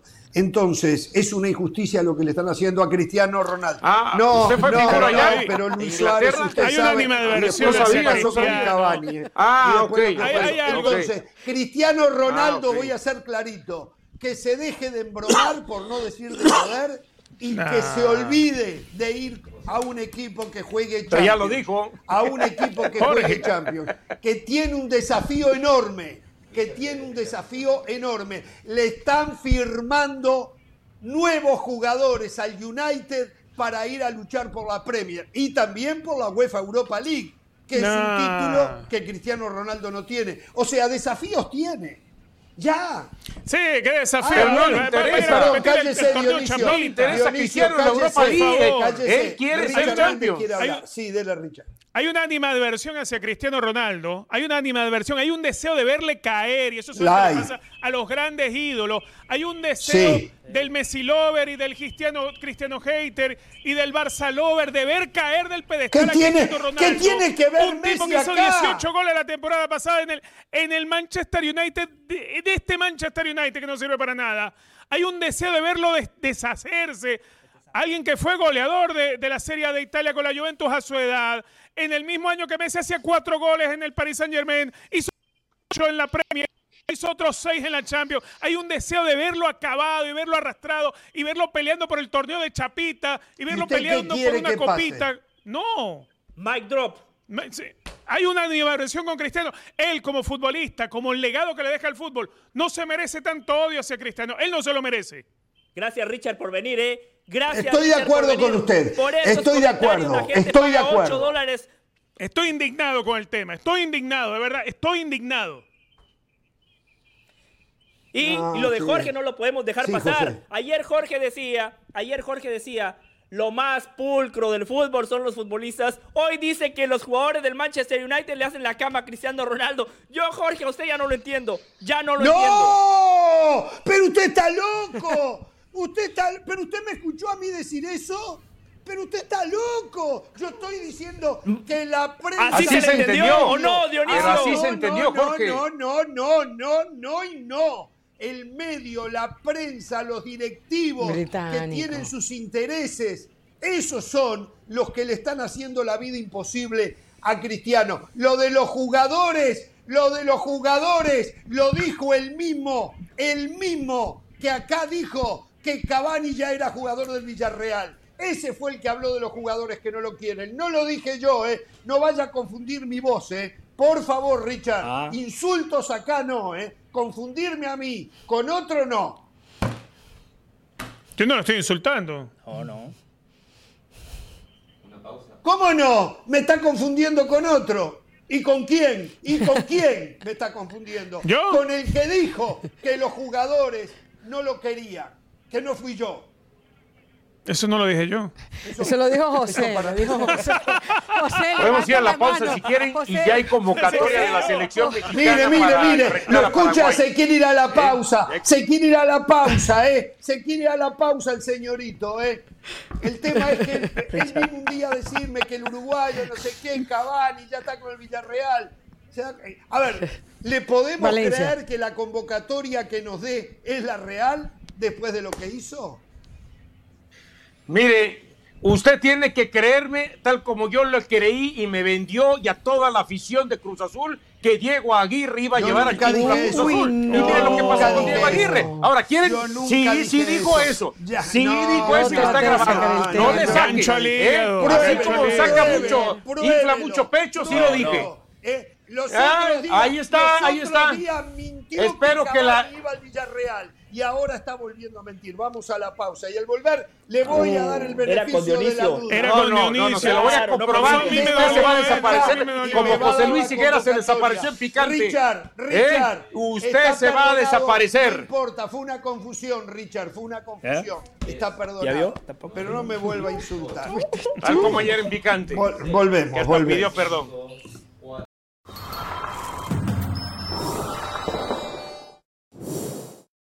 Para celebrar los precios sorprendentemente bajos de State Farm, te invitamos a disfrutar un nuevo episodio de Jorge Ramos y su banda. Disfrútalo y luego comienza a ahorrar con el seguro de auto de State Farm. Contacta hoy mismo a un agente llamando al 1-800 State Farm. Como un buen vecino, State Farm está ahí.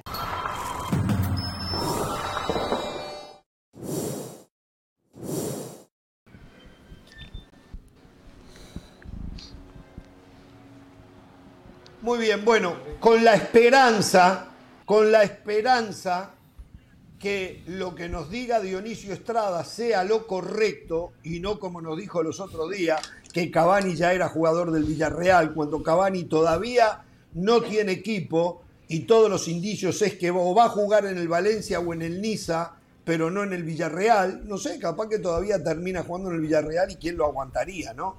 Bueno, esperemos que no cometa otro error y nos dé la convocatoria para el partido frente a Paraguay que dice tener. Así que lo escuchamos. Esa información la leí en un diario uruguayo ese día. Oh, la culpa el del fin de diario semana uruguayo. y La culpa del uruguayo. y estudios. O sea, que está diciendo que los Y hacía uruguayos estudios. No, y hacía estudios. Y entonces, si pasaba Qué las pruebas médicas, se quedaba.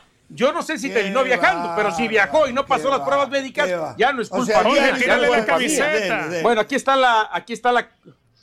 Sí, claro. Ni modo que un diario mexicano, un diario uruguayo. Tengo que ir a, a la raíz. Bueno, aquí está la lista de convocados para enfrentar a la selección de Paraguay. Estamos hablando de 21 elementos. Bueno, Carlos Acevedo y Luis Ángel Malagón, los porteros. Después, defensas, Kevin Álvarez, Jesús Angulo, Jesús Gallardo, Emilio Lara, el que decían hace rato, César Montes, eh, Luis, Luis Reyes, el jugador del equipo atlista, Israel Reyes del Puebla. Después en el medio campo, de acuerdo a la lista, aunque sa- sabemos que no es de medio campo, Carlos Antuna de Cruz Azul, Roberto Alvarado de Chivas, Beltrán de Chivas, Luis Chávez de Pachuca, Córdoba de Tigres, Rodolfo Pizarro de Monterrey, Charlie Rodríguez de Cruz Azul, Luis Francisco Romo de Monterrey, Eric Sánchez de Pachuca y adelante, Eddie Aguirre de Santos, Henry Martín, al que le pegan pero sigue callando bocas, y Alexis Vega de Chivas. Son los 21 elementos que enfrentarán a Paraguay Yo el siempre- 31 de agosto. Yo- Es a ver, y- y, estoy buscando la lista porque no la tengo todavía. Yo, ustedes la tienen presente, pero yo digo que eh, siempre uno lo que tiene que hacer es eh, ver quiénes deberían de estar o cree uno que deberían de estar y no está. Primero me llama la atención lo de César Montes, que hace rato que no juega. eh, no sé Tiene qué problema COVID, físico él tiene COVID, Tiene COVID. tiene COVID, tiene COVID. Montes. Sí. Exacto. Había tenido Y lo de COVID. Emilio Lara, que si es un tema muscular, temas musculares son 21 días. No va a poder jugar. Pero bueno, a lo mejor no es lo que nos están diciendo que es. Por lo tanto, ahí está. Después, eh, ¿qué más? El resto, Luis Reyes, eh, que dicen que era la gran solución junto con Aldo Rocha para muchos que tenían que llamarlo a la selección. Bueno, lo va a mirar, Chávez. lo va a probar, pero yo creo que tiene cero posibilidad de llegar al Mundial. Eh, la verdad que de todo este grupo y de lo que escuché más o menos, Alexis Vega es número fijo en el Mundial. Eh, ¿Quién más podría estar de allí? No, Sí. Gallardo es número fijo, Gallardo, Romo es número fijo. Romo, sí, ¿quién más? ¿Eh? Dígame usted, a ver, porque no, no, no. Acá yo tengo. El otro puede ser Antuna. Kevin, Álvarez fijo, puede ir de Rodríguez, suplente de, Jorge Sánchez como número 5. Creo que Sí. Malagón puede ser el tercer portero. Este, ¿Quién más? Eh, la- no sé. Carlos Eh, Rodríguez. eh, Carlos bueno, Rodríguez. pero, pero en el camino creo que el no, en el camino, Repítelo, no, pero en el Dionisio, camino el repítelo para portero va a todos. ser Acevedo. Por quien haya no, llegado. yo ya lo tengo, pero vamos a Ok, repetirlo. volvemos sí. a repetir la, la, la lista. Porteros, Acevedo y Malagón. Defensas, Kevin Álvarez, Jesús Angulo, Jesús Gallardo, Emilio Lara, César Montes, Luis Reyes, Israel Reyes. Medio campo, Antuna, Piojo Alvarado, Fernando Beltrán, Luis Chávez, Sebastián Córdoba, Rodolfo Pizarro, Charlie Rodríguez, Luis Romo, Eric Sánchez. Adelante, Eddie Aguirre, Henry Martín y Alexis Vega, ya vemos en pantalla la A ver, de los delanteros, de los tres, dos seguros que van Alexis Vega y Henry Martín. Eh, a eso hay que agregarle a Raúl Alonso Jiménez y después determinar si Funes Mori, que muy bien decía los otros días Pereira, Funes Mori, eh, el, el- el campeonato se termina el 2 de octubre, Funes Mori tiene como para tres o cuatro semanas afuera, o sea, puede que pierda su paso, eh, Funes Mori, porque el 2 de octubre se termina el campeonato, mientras vuelve, Claro. se pone en condición física y futbolística, hay que ver si vuelve Jorge. a jugar y cuántos minutos vuelve a jugar, ¿no? Sí, Jorge. Pero Jorge, ¿usted cree que va a dejar a Funes Mori fuera de la lista? ¿Eh? No, no, no. Yo creo que ahorita es Raúl Jiménez, Funes Mori, están fijos. ¿eh? Y de ahí a ver qué hace con Henry Déjeme- Martín y, y Santi Jiménez. De- Ese es sobre el ese tema, eh, Henry Martín, Chaquito Jiménez, déjeme, déjeme decirle algo que desde ayer se lo quería decir. El 26 de julio fue el último partido del Chaquito Jiménez con la camiseta de Cruz Azul, que fue contra Atlético San Luis. Es titular, sale al minuto Estábamos en San- 48. en San Francisco. Exactamente, sale al minuto 48 porque tuvo una pequeña molestia muscular. Ese mismo día Henry Martín estaba jugando contra el Real Madrid. Ese día arranca el Henry Martín enchufado porque le marca gol al Real Madrid. Sí. Hasta ese momento no había marcado un solo gol en lo que iba del torneo. Después, Le había marcado al Manchester City, acuérdate. Es cierto. En el amistoso. Pero lo que iba en liga, en liga todavía no había marcado Claro. ningún gol. Y el Chaquito Jiménez en ese entonces era el goleador de la liga con cinco tantos, ¿eh? Cinco tantos. Cuando el Chaquito Jiménez juega su último partido con Cruz Azul, Chaquito Jiménez, cinco goles, goleador de la Liga MX, Sí. y Henry Martín, cero goles. A partir de ahí, Henry Martín, titular indiscutido, le marca dos goles a León, le marca dos goles a Juárez, le marca un gol eh, a Cruz Azul, le marca un gol a Pachuca, ha jugado de titular, ha terminado la mayoría de los partidos y cuando el Tan Ortiz lo saca, lo saca alrededor del minuto 76 o minuto 78 para oxigenarlo, pero claramente ya se ganó un Sí. lugar como centro delantero titular del América. Cuando arrancó el torneo, Henry Martín era la cuarta opción en el ataque del América y pueden revisar las alineaciones y los cambios que hacía el Tan Ortiz. ¿Qué pasó después del 26 de julio para el Chaquito Jiménez? Debutó contra el Jerenbin, ingresó al minuto 78. Ujú. El fin de semana ingresó al minuto 88. Cero goles. Henry Martín aprovechó que se fue el Chaquito, se consolidó en el. América, se enrachó y encima va a jugar este partido amistoso contra Paraguay, algo que el Chaquito Jiménez no podrá hacer porque no es fecha FIFA. Al final de cuentas, cuando se dé la lista final, si el Chaquito Jiménez no va, va a tener que ver con la mala decisión que tomó. Yo valoro y soy el primero en decirle al futbolista mexicano que vaya a Europa, que para crecer, que para eh, evolucionar hay que ir al fútbol europeo, pero el cuándo, el cómo, el contexto importa. Chaquito Jiménez la temporada pasada no era titular con Cruz Azul. Cuando finalmente logra un puesto en la máquina, cuando la directiva le dice, nos vamos a reforzar por los costados porque te queremos hacer goleador de la Liga MX, y era el goleador de la liga con cinco tantos, él acepta irse al fútbol de bajos y todo cambio. Lleva un tiempo de adaptación a una nueva Exacto, liga, era un riesgo a un nuevo entrenador, a unos nuevos compañeros. Claro, Jorge corrió el riesgo y Henry Martín claramente ha aprovechado la oportunidad. Pero debe estar físicamente, falta, porque ni de siquiera, nuevo, ni siquiera es yo lo de titular en, Henry en Martín y ya voy Bajos. con Richard. Lo de Henry Martín, ustedes van muy acelerados con Henry Martín. Si mantiene este nivel, sin duda, y como decía Hugo Sánchez anoche, de repente es el titular, pero hay que No, titular esperar. no. Bueno, él decía que yo también estoy de acuerdo con usted, el titular tiene que... A sé, este ritmo, Jiménez. sí. Pero- a pero- este ritmo pero- sí. Pero, si Jiménez pero no hace nada La todavía. historia nos indica que Henry Martín no sostiene en el tiempo el rendimiento. Esa es la verdad. Jorge, pero tienes un mes diciendo eso. Pero tienes un mes bueno, no diciendo importa. ¿Sabe lo que pasa? Que para el Mundial faltan tres meses más. Y- para el Mundial falta. Y, y- yo quiero estar equivocado porque este Henry Martín me parece que sí, que tiene que ir y de repente ser la primera opción después del titular. Pero. Jorge, solo una tengo cosa.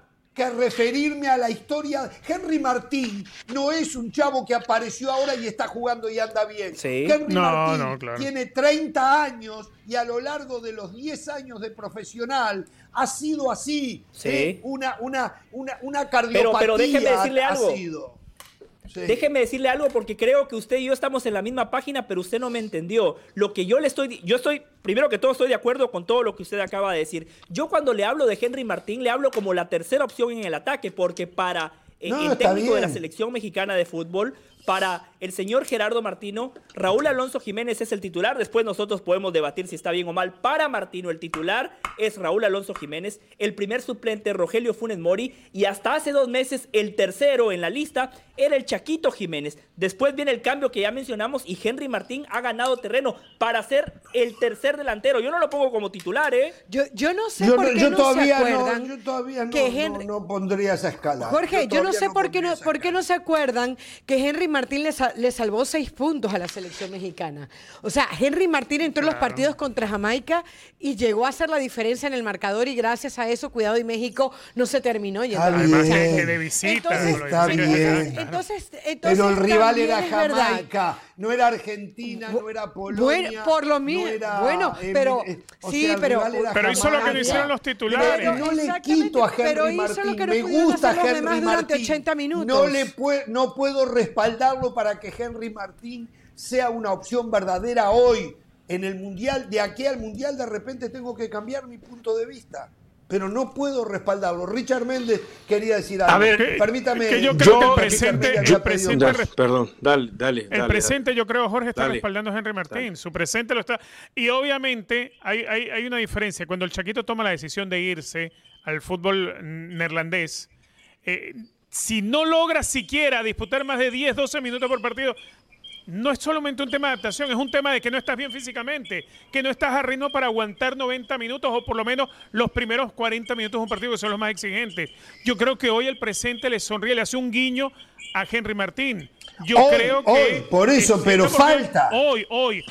Claro, hoy, pero hoy, esa es la realidad. Ah, no, hoy- estoy de acuerdo. La fotografía que hoy, Hoy nos muestra Tata con el llamado para el partido con Paraguay, la fotografía que nos está mostrando es que hoy Henry Martín está muy por encima del Chaquito Jiménez y está en esa lista, en Estoy esa de carrera para ganarse el lugar e ir al Mundial. Hoy esa es la fotografía. Yo creo, al igual que tú, que un jugador se puede venir abajo en cosa de dos o tres semanas. Pero el tema es que yo veo en Henry Martín un ascenso. Yo no veo un Henry Martín de constancia. Si logra mantener el Una ascenso cosa también. y después estabilizarse, va a ser una gran noticia para México, una tremenda noticia porque vas a tener un delantero disponible dentro del torneo local que además brilla con el torneo local y está brillando con un equipo que aunque no lo digamos, hoy América se va a ir de a poco convirtiendo en candidato firme al título. Entonces ver, hay que tomar ver, en cuenta eso eh, también. Dionisio, Dionisio. Sí, a ver, yo, yo en la temporada 2021-2022, quitando a Chicharito, que no es un jugador convocable para la selección por otro tipo de situaciones, Henry Martín, después de Funes Mori, es el goleador mexicano que más goles tiene. O sea, estamos hablando casi de 30 goles, ¿eh?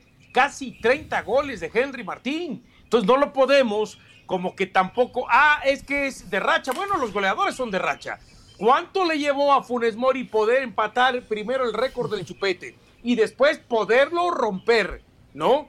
Entonces yo creo que, que, que, que el que de pronto pensemos que hoy Henry Martín, ah, no, es que puede entrar en una mala racha y entonces lo saca del mundial. No, no, que lo y saque también del puede Mundial, entrar no. Funes Mori y también ha entrado Raúl Jiménez y, y también este, puede este, eh, Santi Jiménez. Entonces, a ver, yo sí insisto, veo a Raúl Jiménez y a Funes Mori como uno y dos, y Funes Mori porque lo naturalizaron y, y el Tata va a decir, oye, me naturalizaste y no me llevas. Yo creo que de entrada ahí tiene ganado un, eh, eh, su lugar, por lo menos desde la perspectiva del técnico. Y el otro sí coincido con, con José. Se arriesgó Santiago Jiménez, hoy jugó, no metió gol, el otro día cuando debutó faltaban 10 minutos, tuvo una que la terminó echando eh, por encima y en ese aspecto, por lo menos desde los números, le empieza a ganar la carrera a Henry Martín. Ya después veremos desde el gusto del técnico y de lo que le pueda servir al técnico, porque ojo, lo dijo el Tata Martino, ¿eh? A ver, yo no solamente convoco a los delanteros por los goles que meten, los convoco por el fútbol que me aporta. Entonces, eso puede cambiar en algún momento en que se decante en lugar de Henry Martín. Voy a tratar de ser Santiago claro, Jiménez. voy a tratar de ser claro. Henry Martín es un delantero que cuando anda derecho a mí me gusta muchísimo. ¿Está claro? Lo que pasa que Henry Martín es ciclotímico. Tiene un tiempito bueno, y lo hemos visto a lo largo, me repito en esto, y después tiene tiempos malos.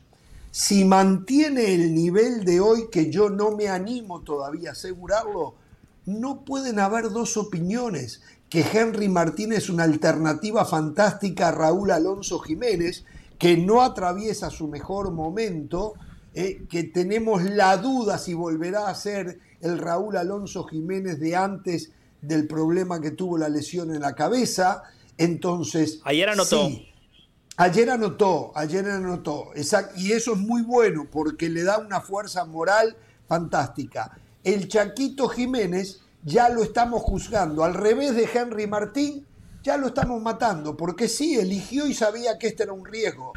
Pero una vez que se adapte cinco o seis semanas, que tenga un poco más de continuidad, que el técnico Cinco lo o seis vea semanas que ya se va arranca el Mundial. eh, que- no, no, todavía no. Que el técnico empiece a respaldarlo y a darle más minutos y no sabemos. Vuelvo a Henry Martín. Henry Martín anda muy bien en el América. Es un equipo que está andando en general muy bien. O sea, tiene un respaldo de un medio campo que es la máquina y la oxigenación de este equipo del América. Detrás de él tiene a un Diego Valdés que juega fantástico y por afuera tiene jugadores como Sendeja y el Cabecita que lo asisten constantemente y él lo está aprovechando. Mi pregunta es, de lo último que vimos de la selección mexicana, esa selección, no sé después la que pasa en el Mundial, es, ¿tiene similitud de juego al América o está por debajo del No. América? No, pero si usted lo lleva a eso, Jorge, si usted lo lleva a eso, ahí la víctima no nada más es Henry Martín, también es Claro, hay más víctimas. Sí, sí, Porque, claro, Exacto, si analizamos, no es que claro. Funes Mori se pierda tres o cuatro oportunidades de gol, que Raúl Alonso Jiménez esté peleado. No, no hay generación. Exacto. Claro. Es De acuerdo. Es el verdadero problema. Entonces, y una por eso- cosita. Ajá. Te dejo, Jorge. No la escucho. No, no, te dejo, Jorge, que querías decir algo y yo, y yo luego... No, no, no, adelante, adelante, de Caro, adelante, Caro, adelante. Ok, adelante. hay una, hay una cosa. El tema de Jiménez, eh, de Jiménez de Chaquito, yo no jugaría tan así como te pones tú del Valle. ¿Por qué? Porque, a ver, Chaquito Jiménez no es que estaba peleándose la titularidad en el equipo mexicano, estaba peleándose la posibilidad de ir De al Mundial visto, de Fútbol. claro. Entonces, Claro, eso fue lo que dije, la tercera opción, eso es lo que yo eso, dije. Sí, por eso, pero a lo que voy es cómo nos metemos en el bolsillo y en las ilusiones del Chaquito Jiménez. Es decir, yo creo que hay momentos en la vida en donde tú tie- eh, a él le tocó, le tocaba tomar la decisión. Él, por otro lado, en Cruz Azul estaba viniendo que se venía la ola, que había cambio de técnico, Claro. que, este, que llegaba un Iván Morales. Es verdad que le estaban dando la oportunidad, pero ¿hasta qué punto se podía llegar a ganar la confianza real del Tata Martino marcando goles de vez en cuando con Cruz Azul? Es decir, No, y mire tenía lo que pasó con Cruz Azul.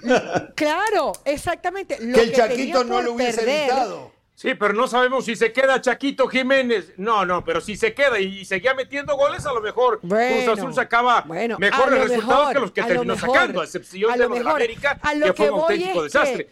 Bueno, que- pues que bueno, está es bien, que pero tampoco puedes decir que se que venía la que ola y es ya que estaba. Cuando Chaquito Jiménez pone en la balanza los pros y los contras de irse para el fútbol neerlandés, tampoco era que pesaba No. demasiado el quedarse en Cruz Azul. Claro. O sea, tampoco era que él decía, no, es que pierdo demasiado. No, perdías la posibilidad de entrar como tercero en la selección mexicana y hablemos de la edad que tiene el Chaquito Jiménez y las cosas que tiene por disputar con México. Entonces, tampoco es que yo creo que haya tomado una... eh, eh, De hecho, ninguno aquí puede asegurar hoy que tomó una mala decisión. No, no, no. Hasta ahora tomó una mala decisión, pero, tam- pero, pero no sabemos qué va a pasar con Chaquito Jiménez en las próximas dos semanas. No, la decisión Eh, es fue una- arriesgada. Correcto. Mala o buena todavía no es tiempo de- la ponerle la compro. Es balanza. una decisión arriesgada, pero no necesariamente es una mala ¿Le puedo decisión. ofrecer No, el y- contrapunto, Caro? Le ofrezco el contrapunto muy breve.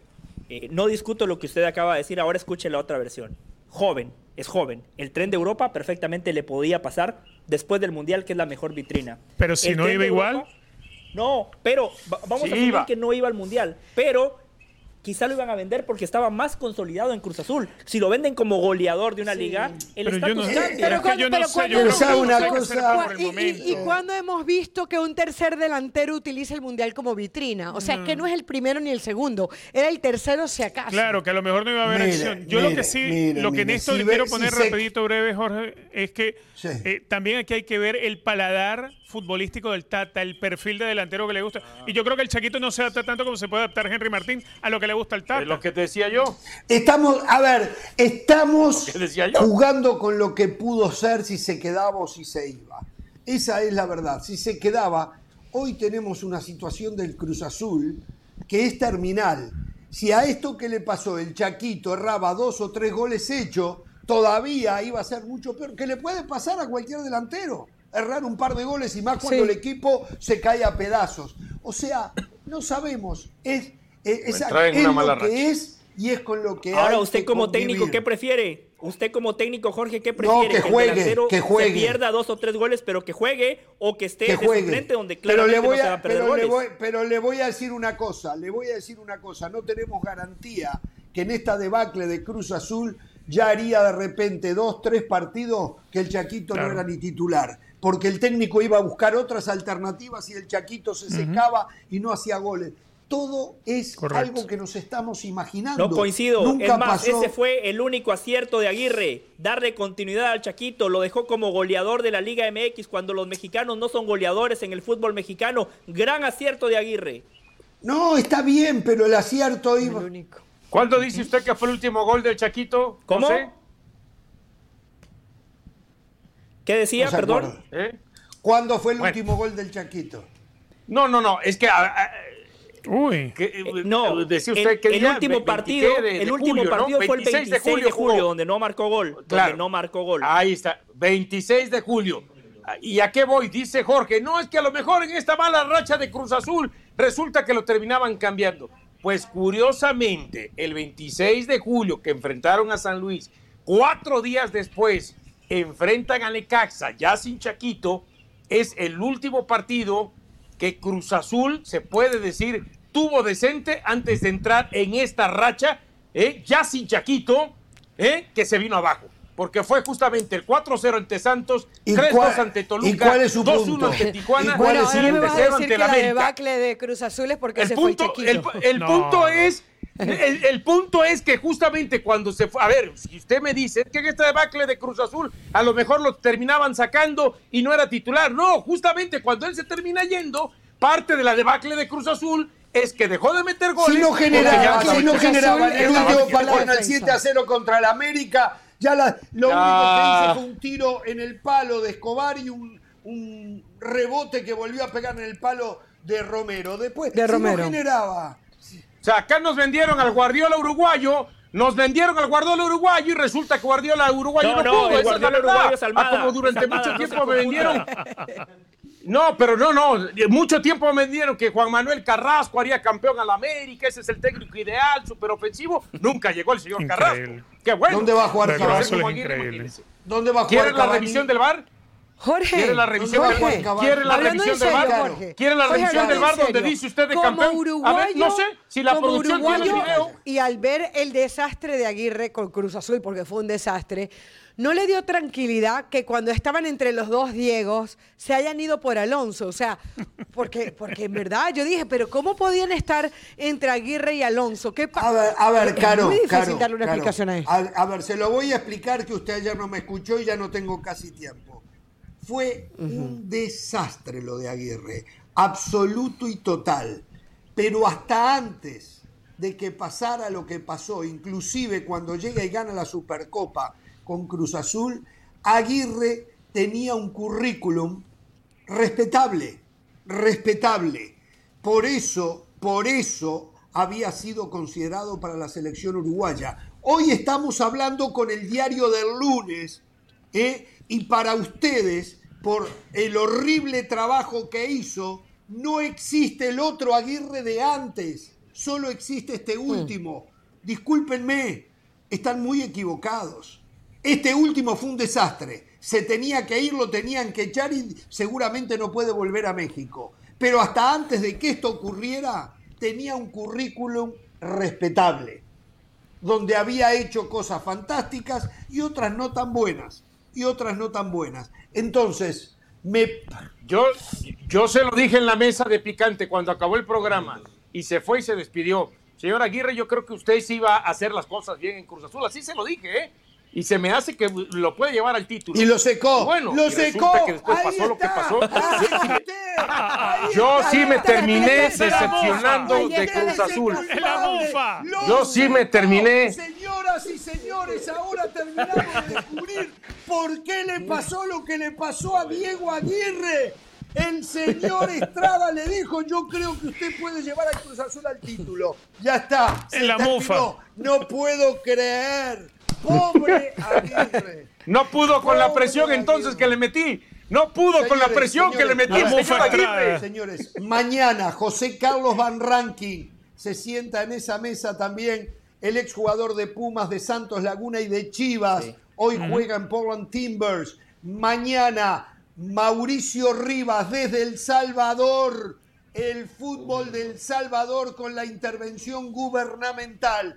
Mañana Moisés Llorens desde Barcelona. Se vienen horas claves. ¿Van a registrar o no a Cundé? ¿Qué va a pasar con Aubameyang, con Frenkie de Jong? ¿Se van o se quedan? Depay, parece que se cayó lo de la Juventus. ¿Cómo va a sobrevivir el Barcelona? Mañana les prometemos otro programón desde Portland, desde nuestros estudios caseros, desde usted mañana está con nosotros. Desde el estadio, desde el estadio vamos a estar. Mañana está en el Sí, estadio. ¿eh? acá estaré. Acá estaré Sí. dos horas. Acá estaré dos horas. Jorge Ramos Center. Acabamos con el Jorge Ramos Center. Mufa. Mufa. Gracias, señores. Que vamos a estar desde el Providence Park, le decía Caro. Mañana desde el estadio con José Carlos Barranqui. Por cierto, Jorge, me voy a cenar. Paga un venezolano. Hasta mañana, no tengan temor de ser felices.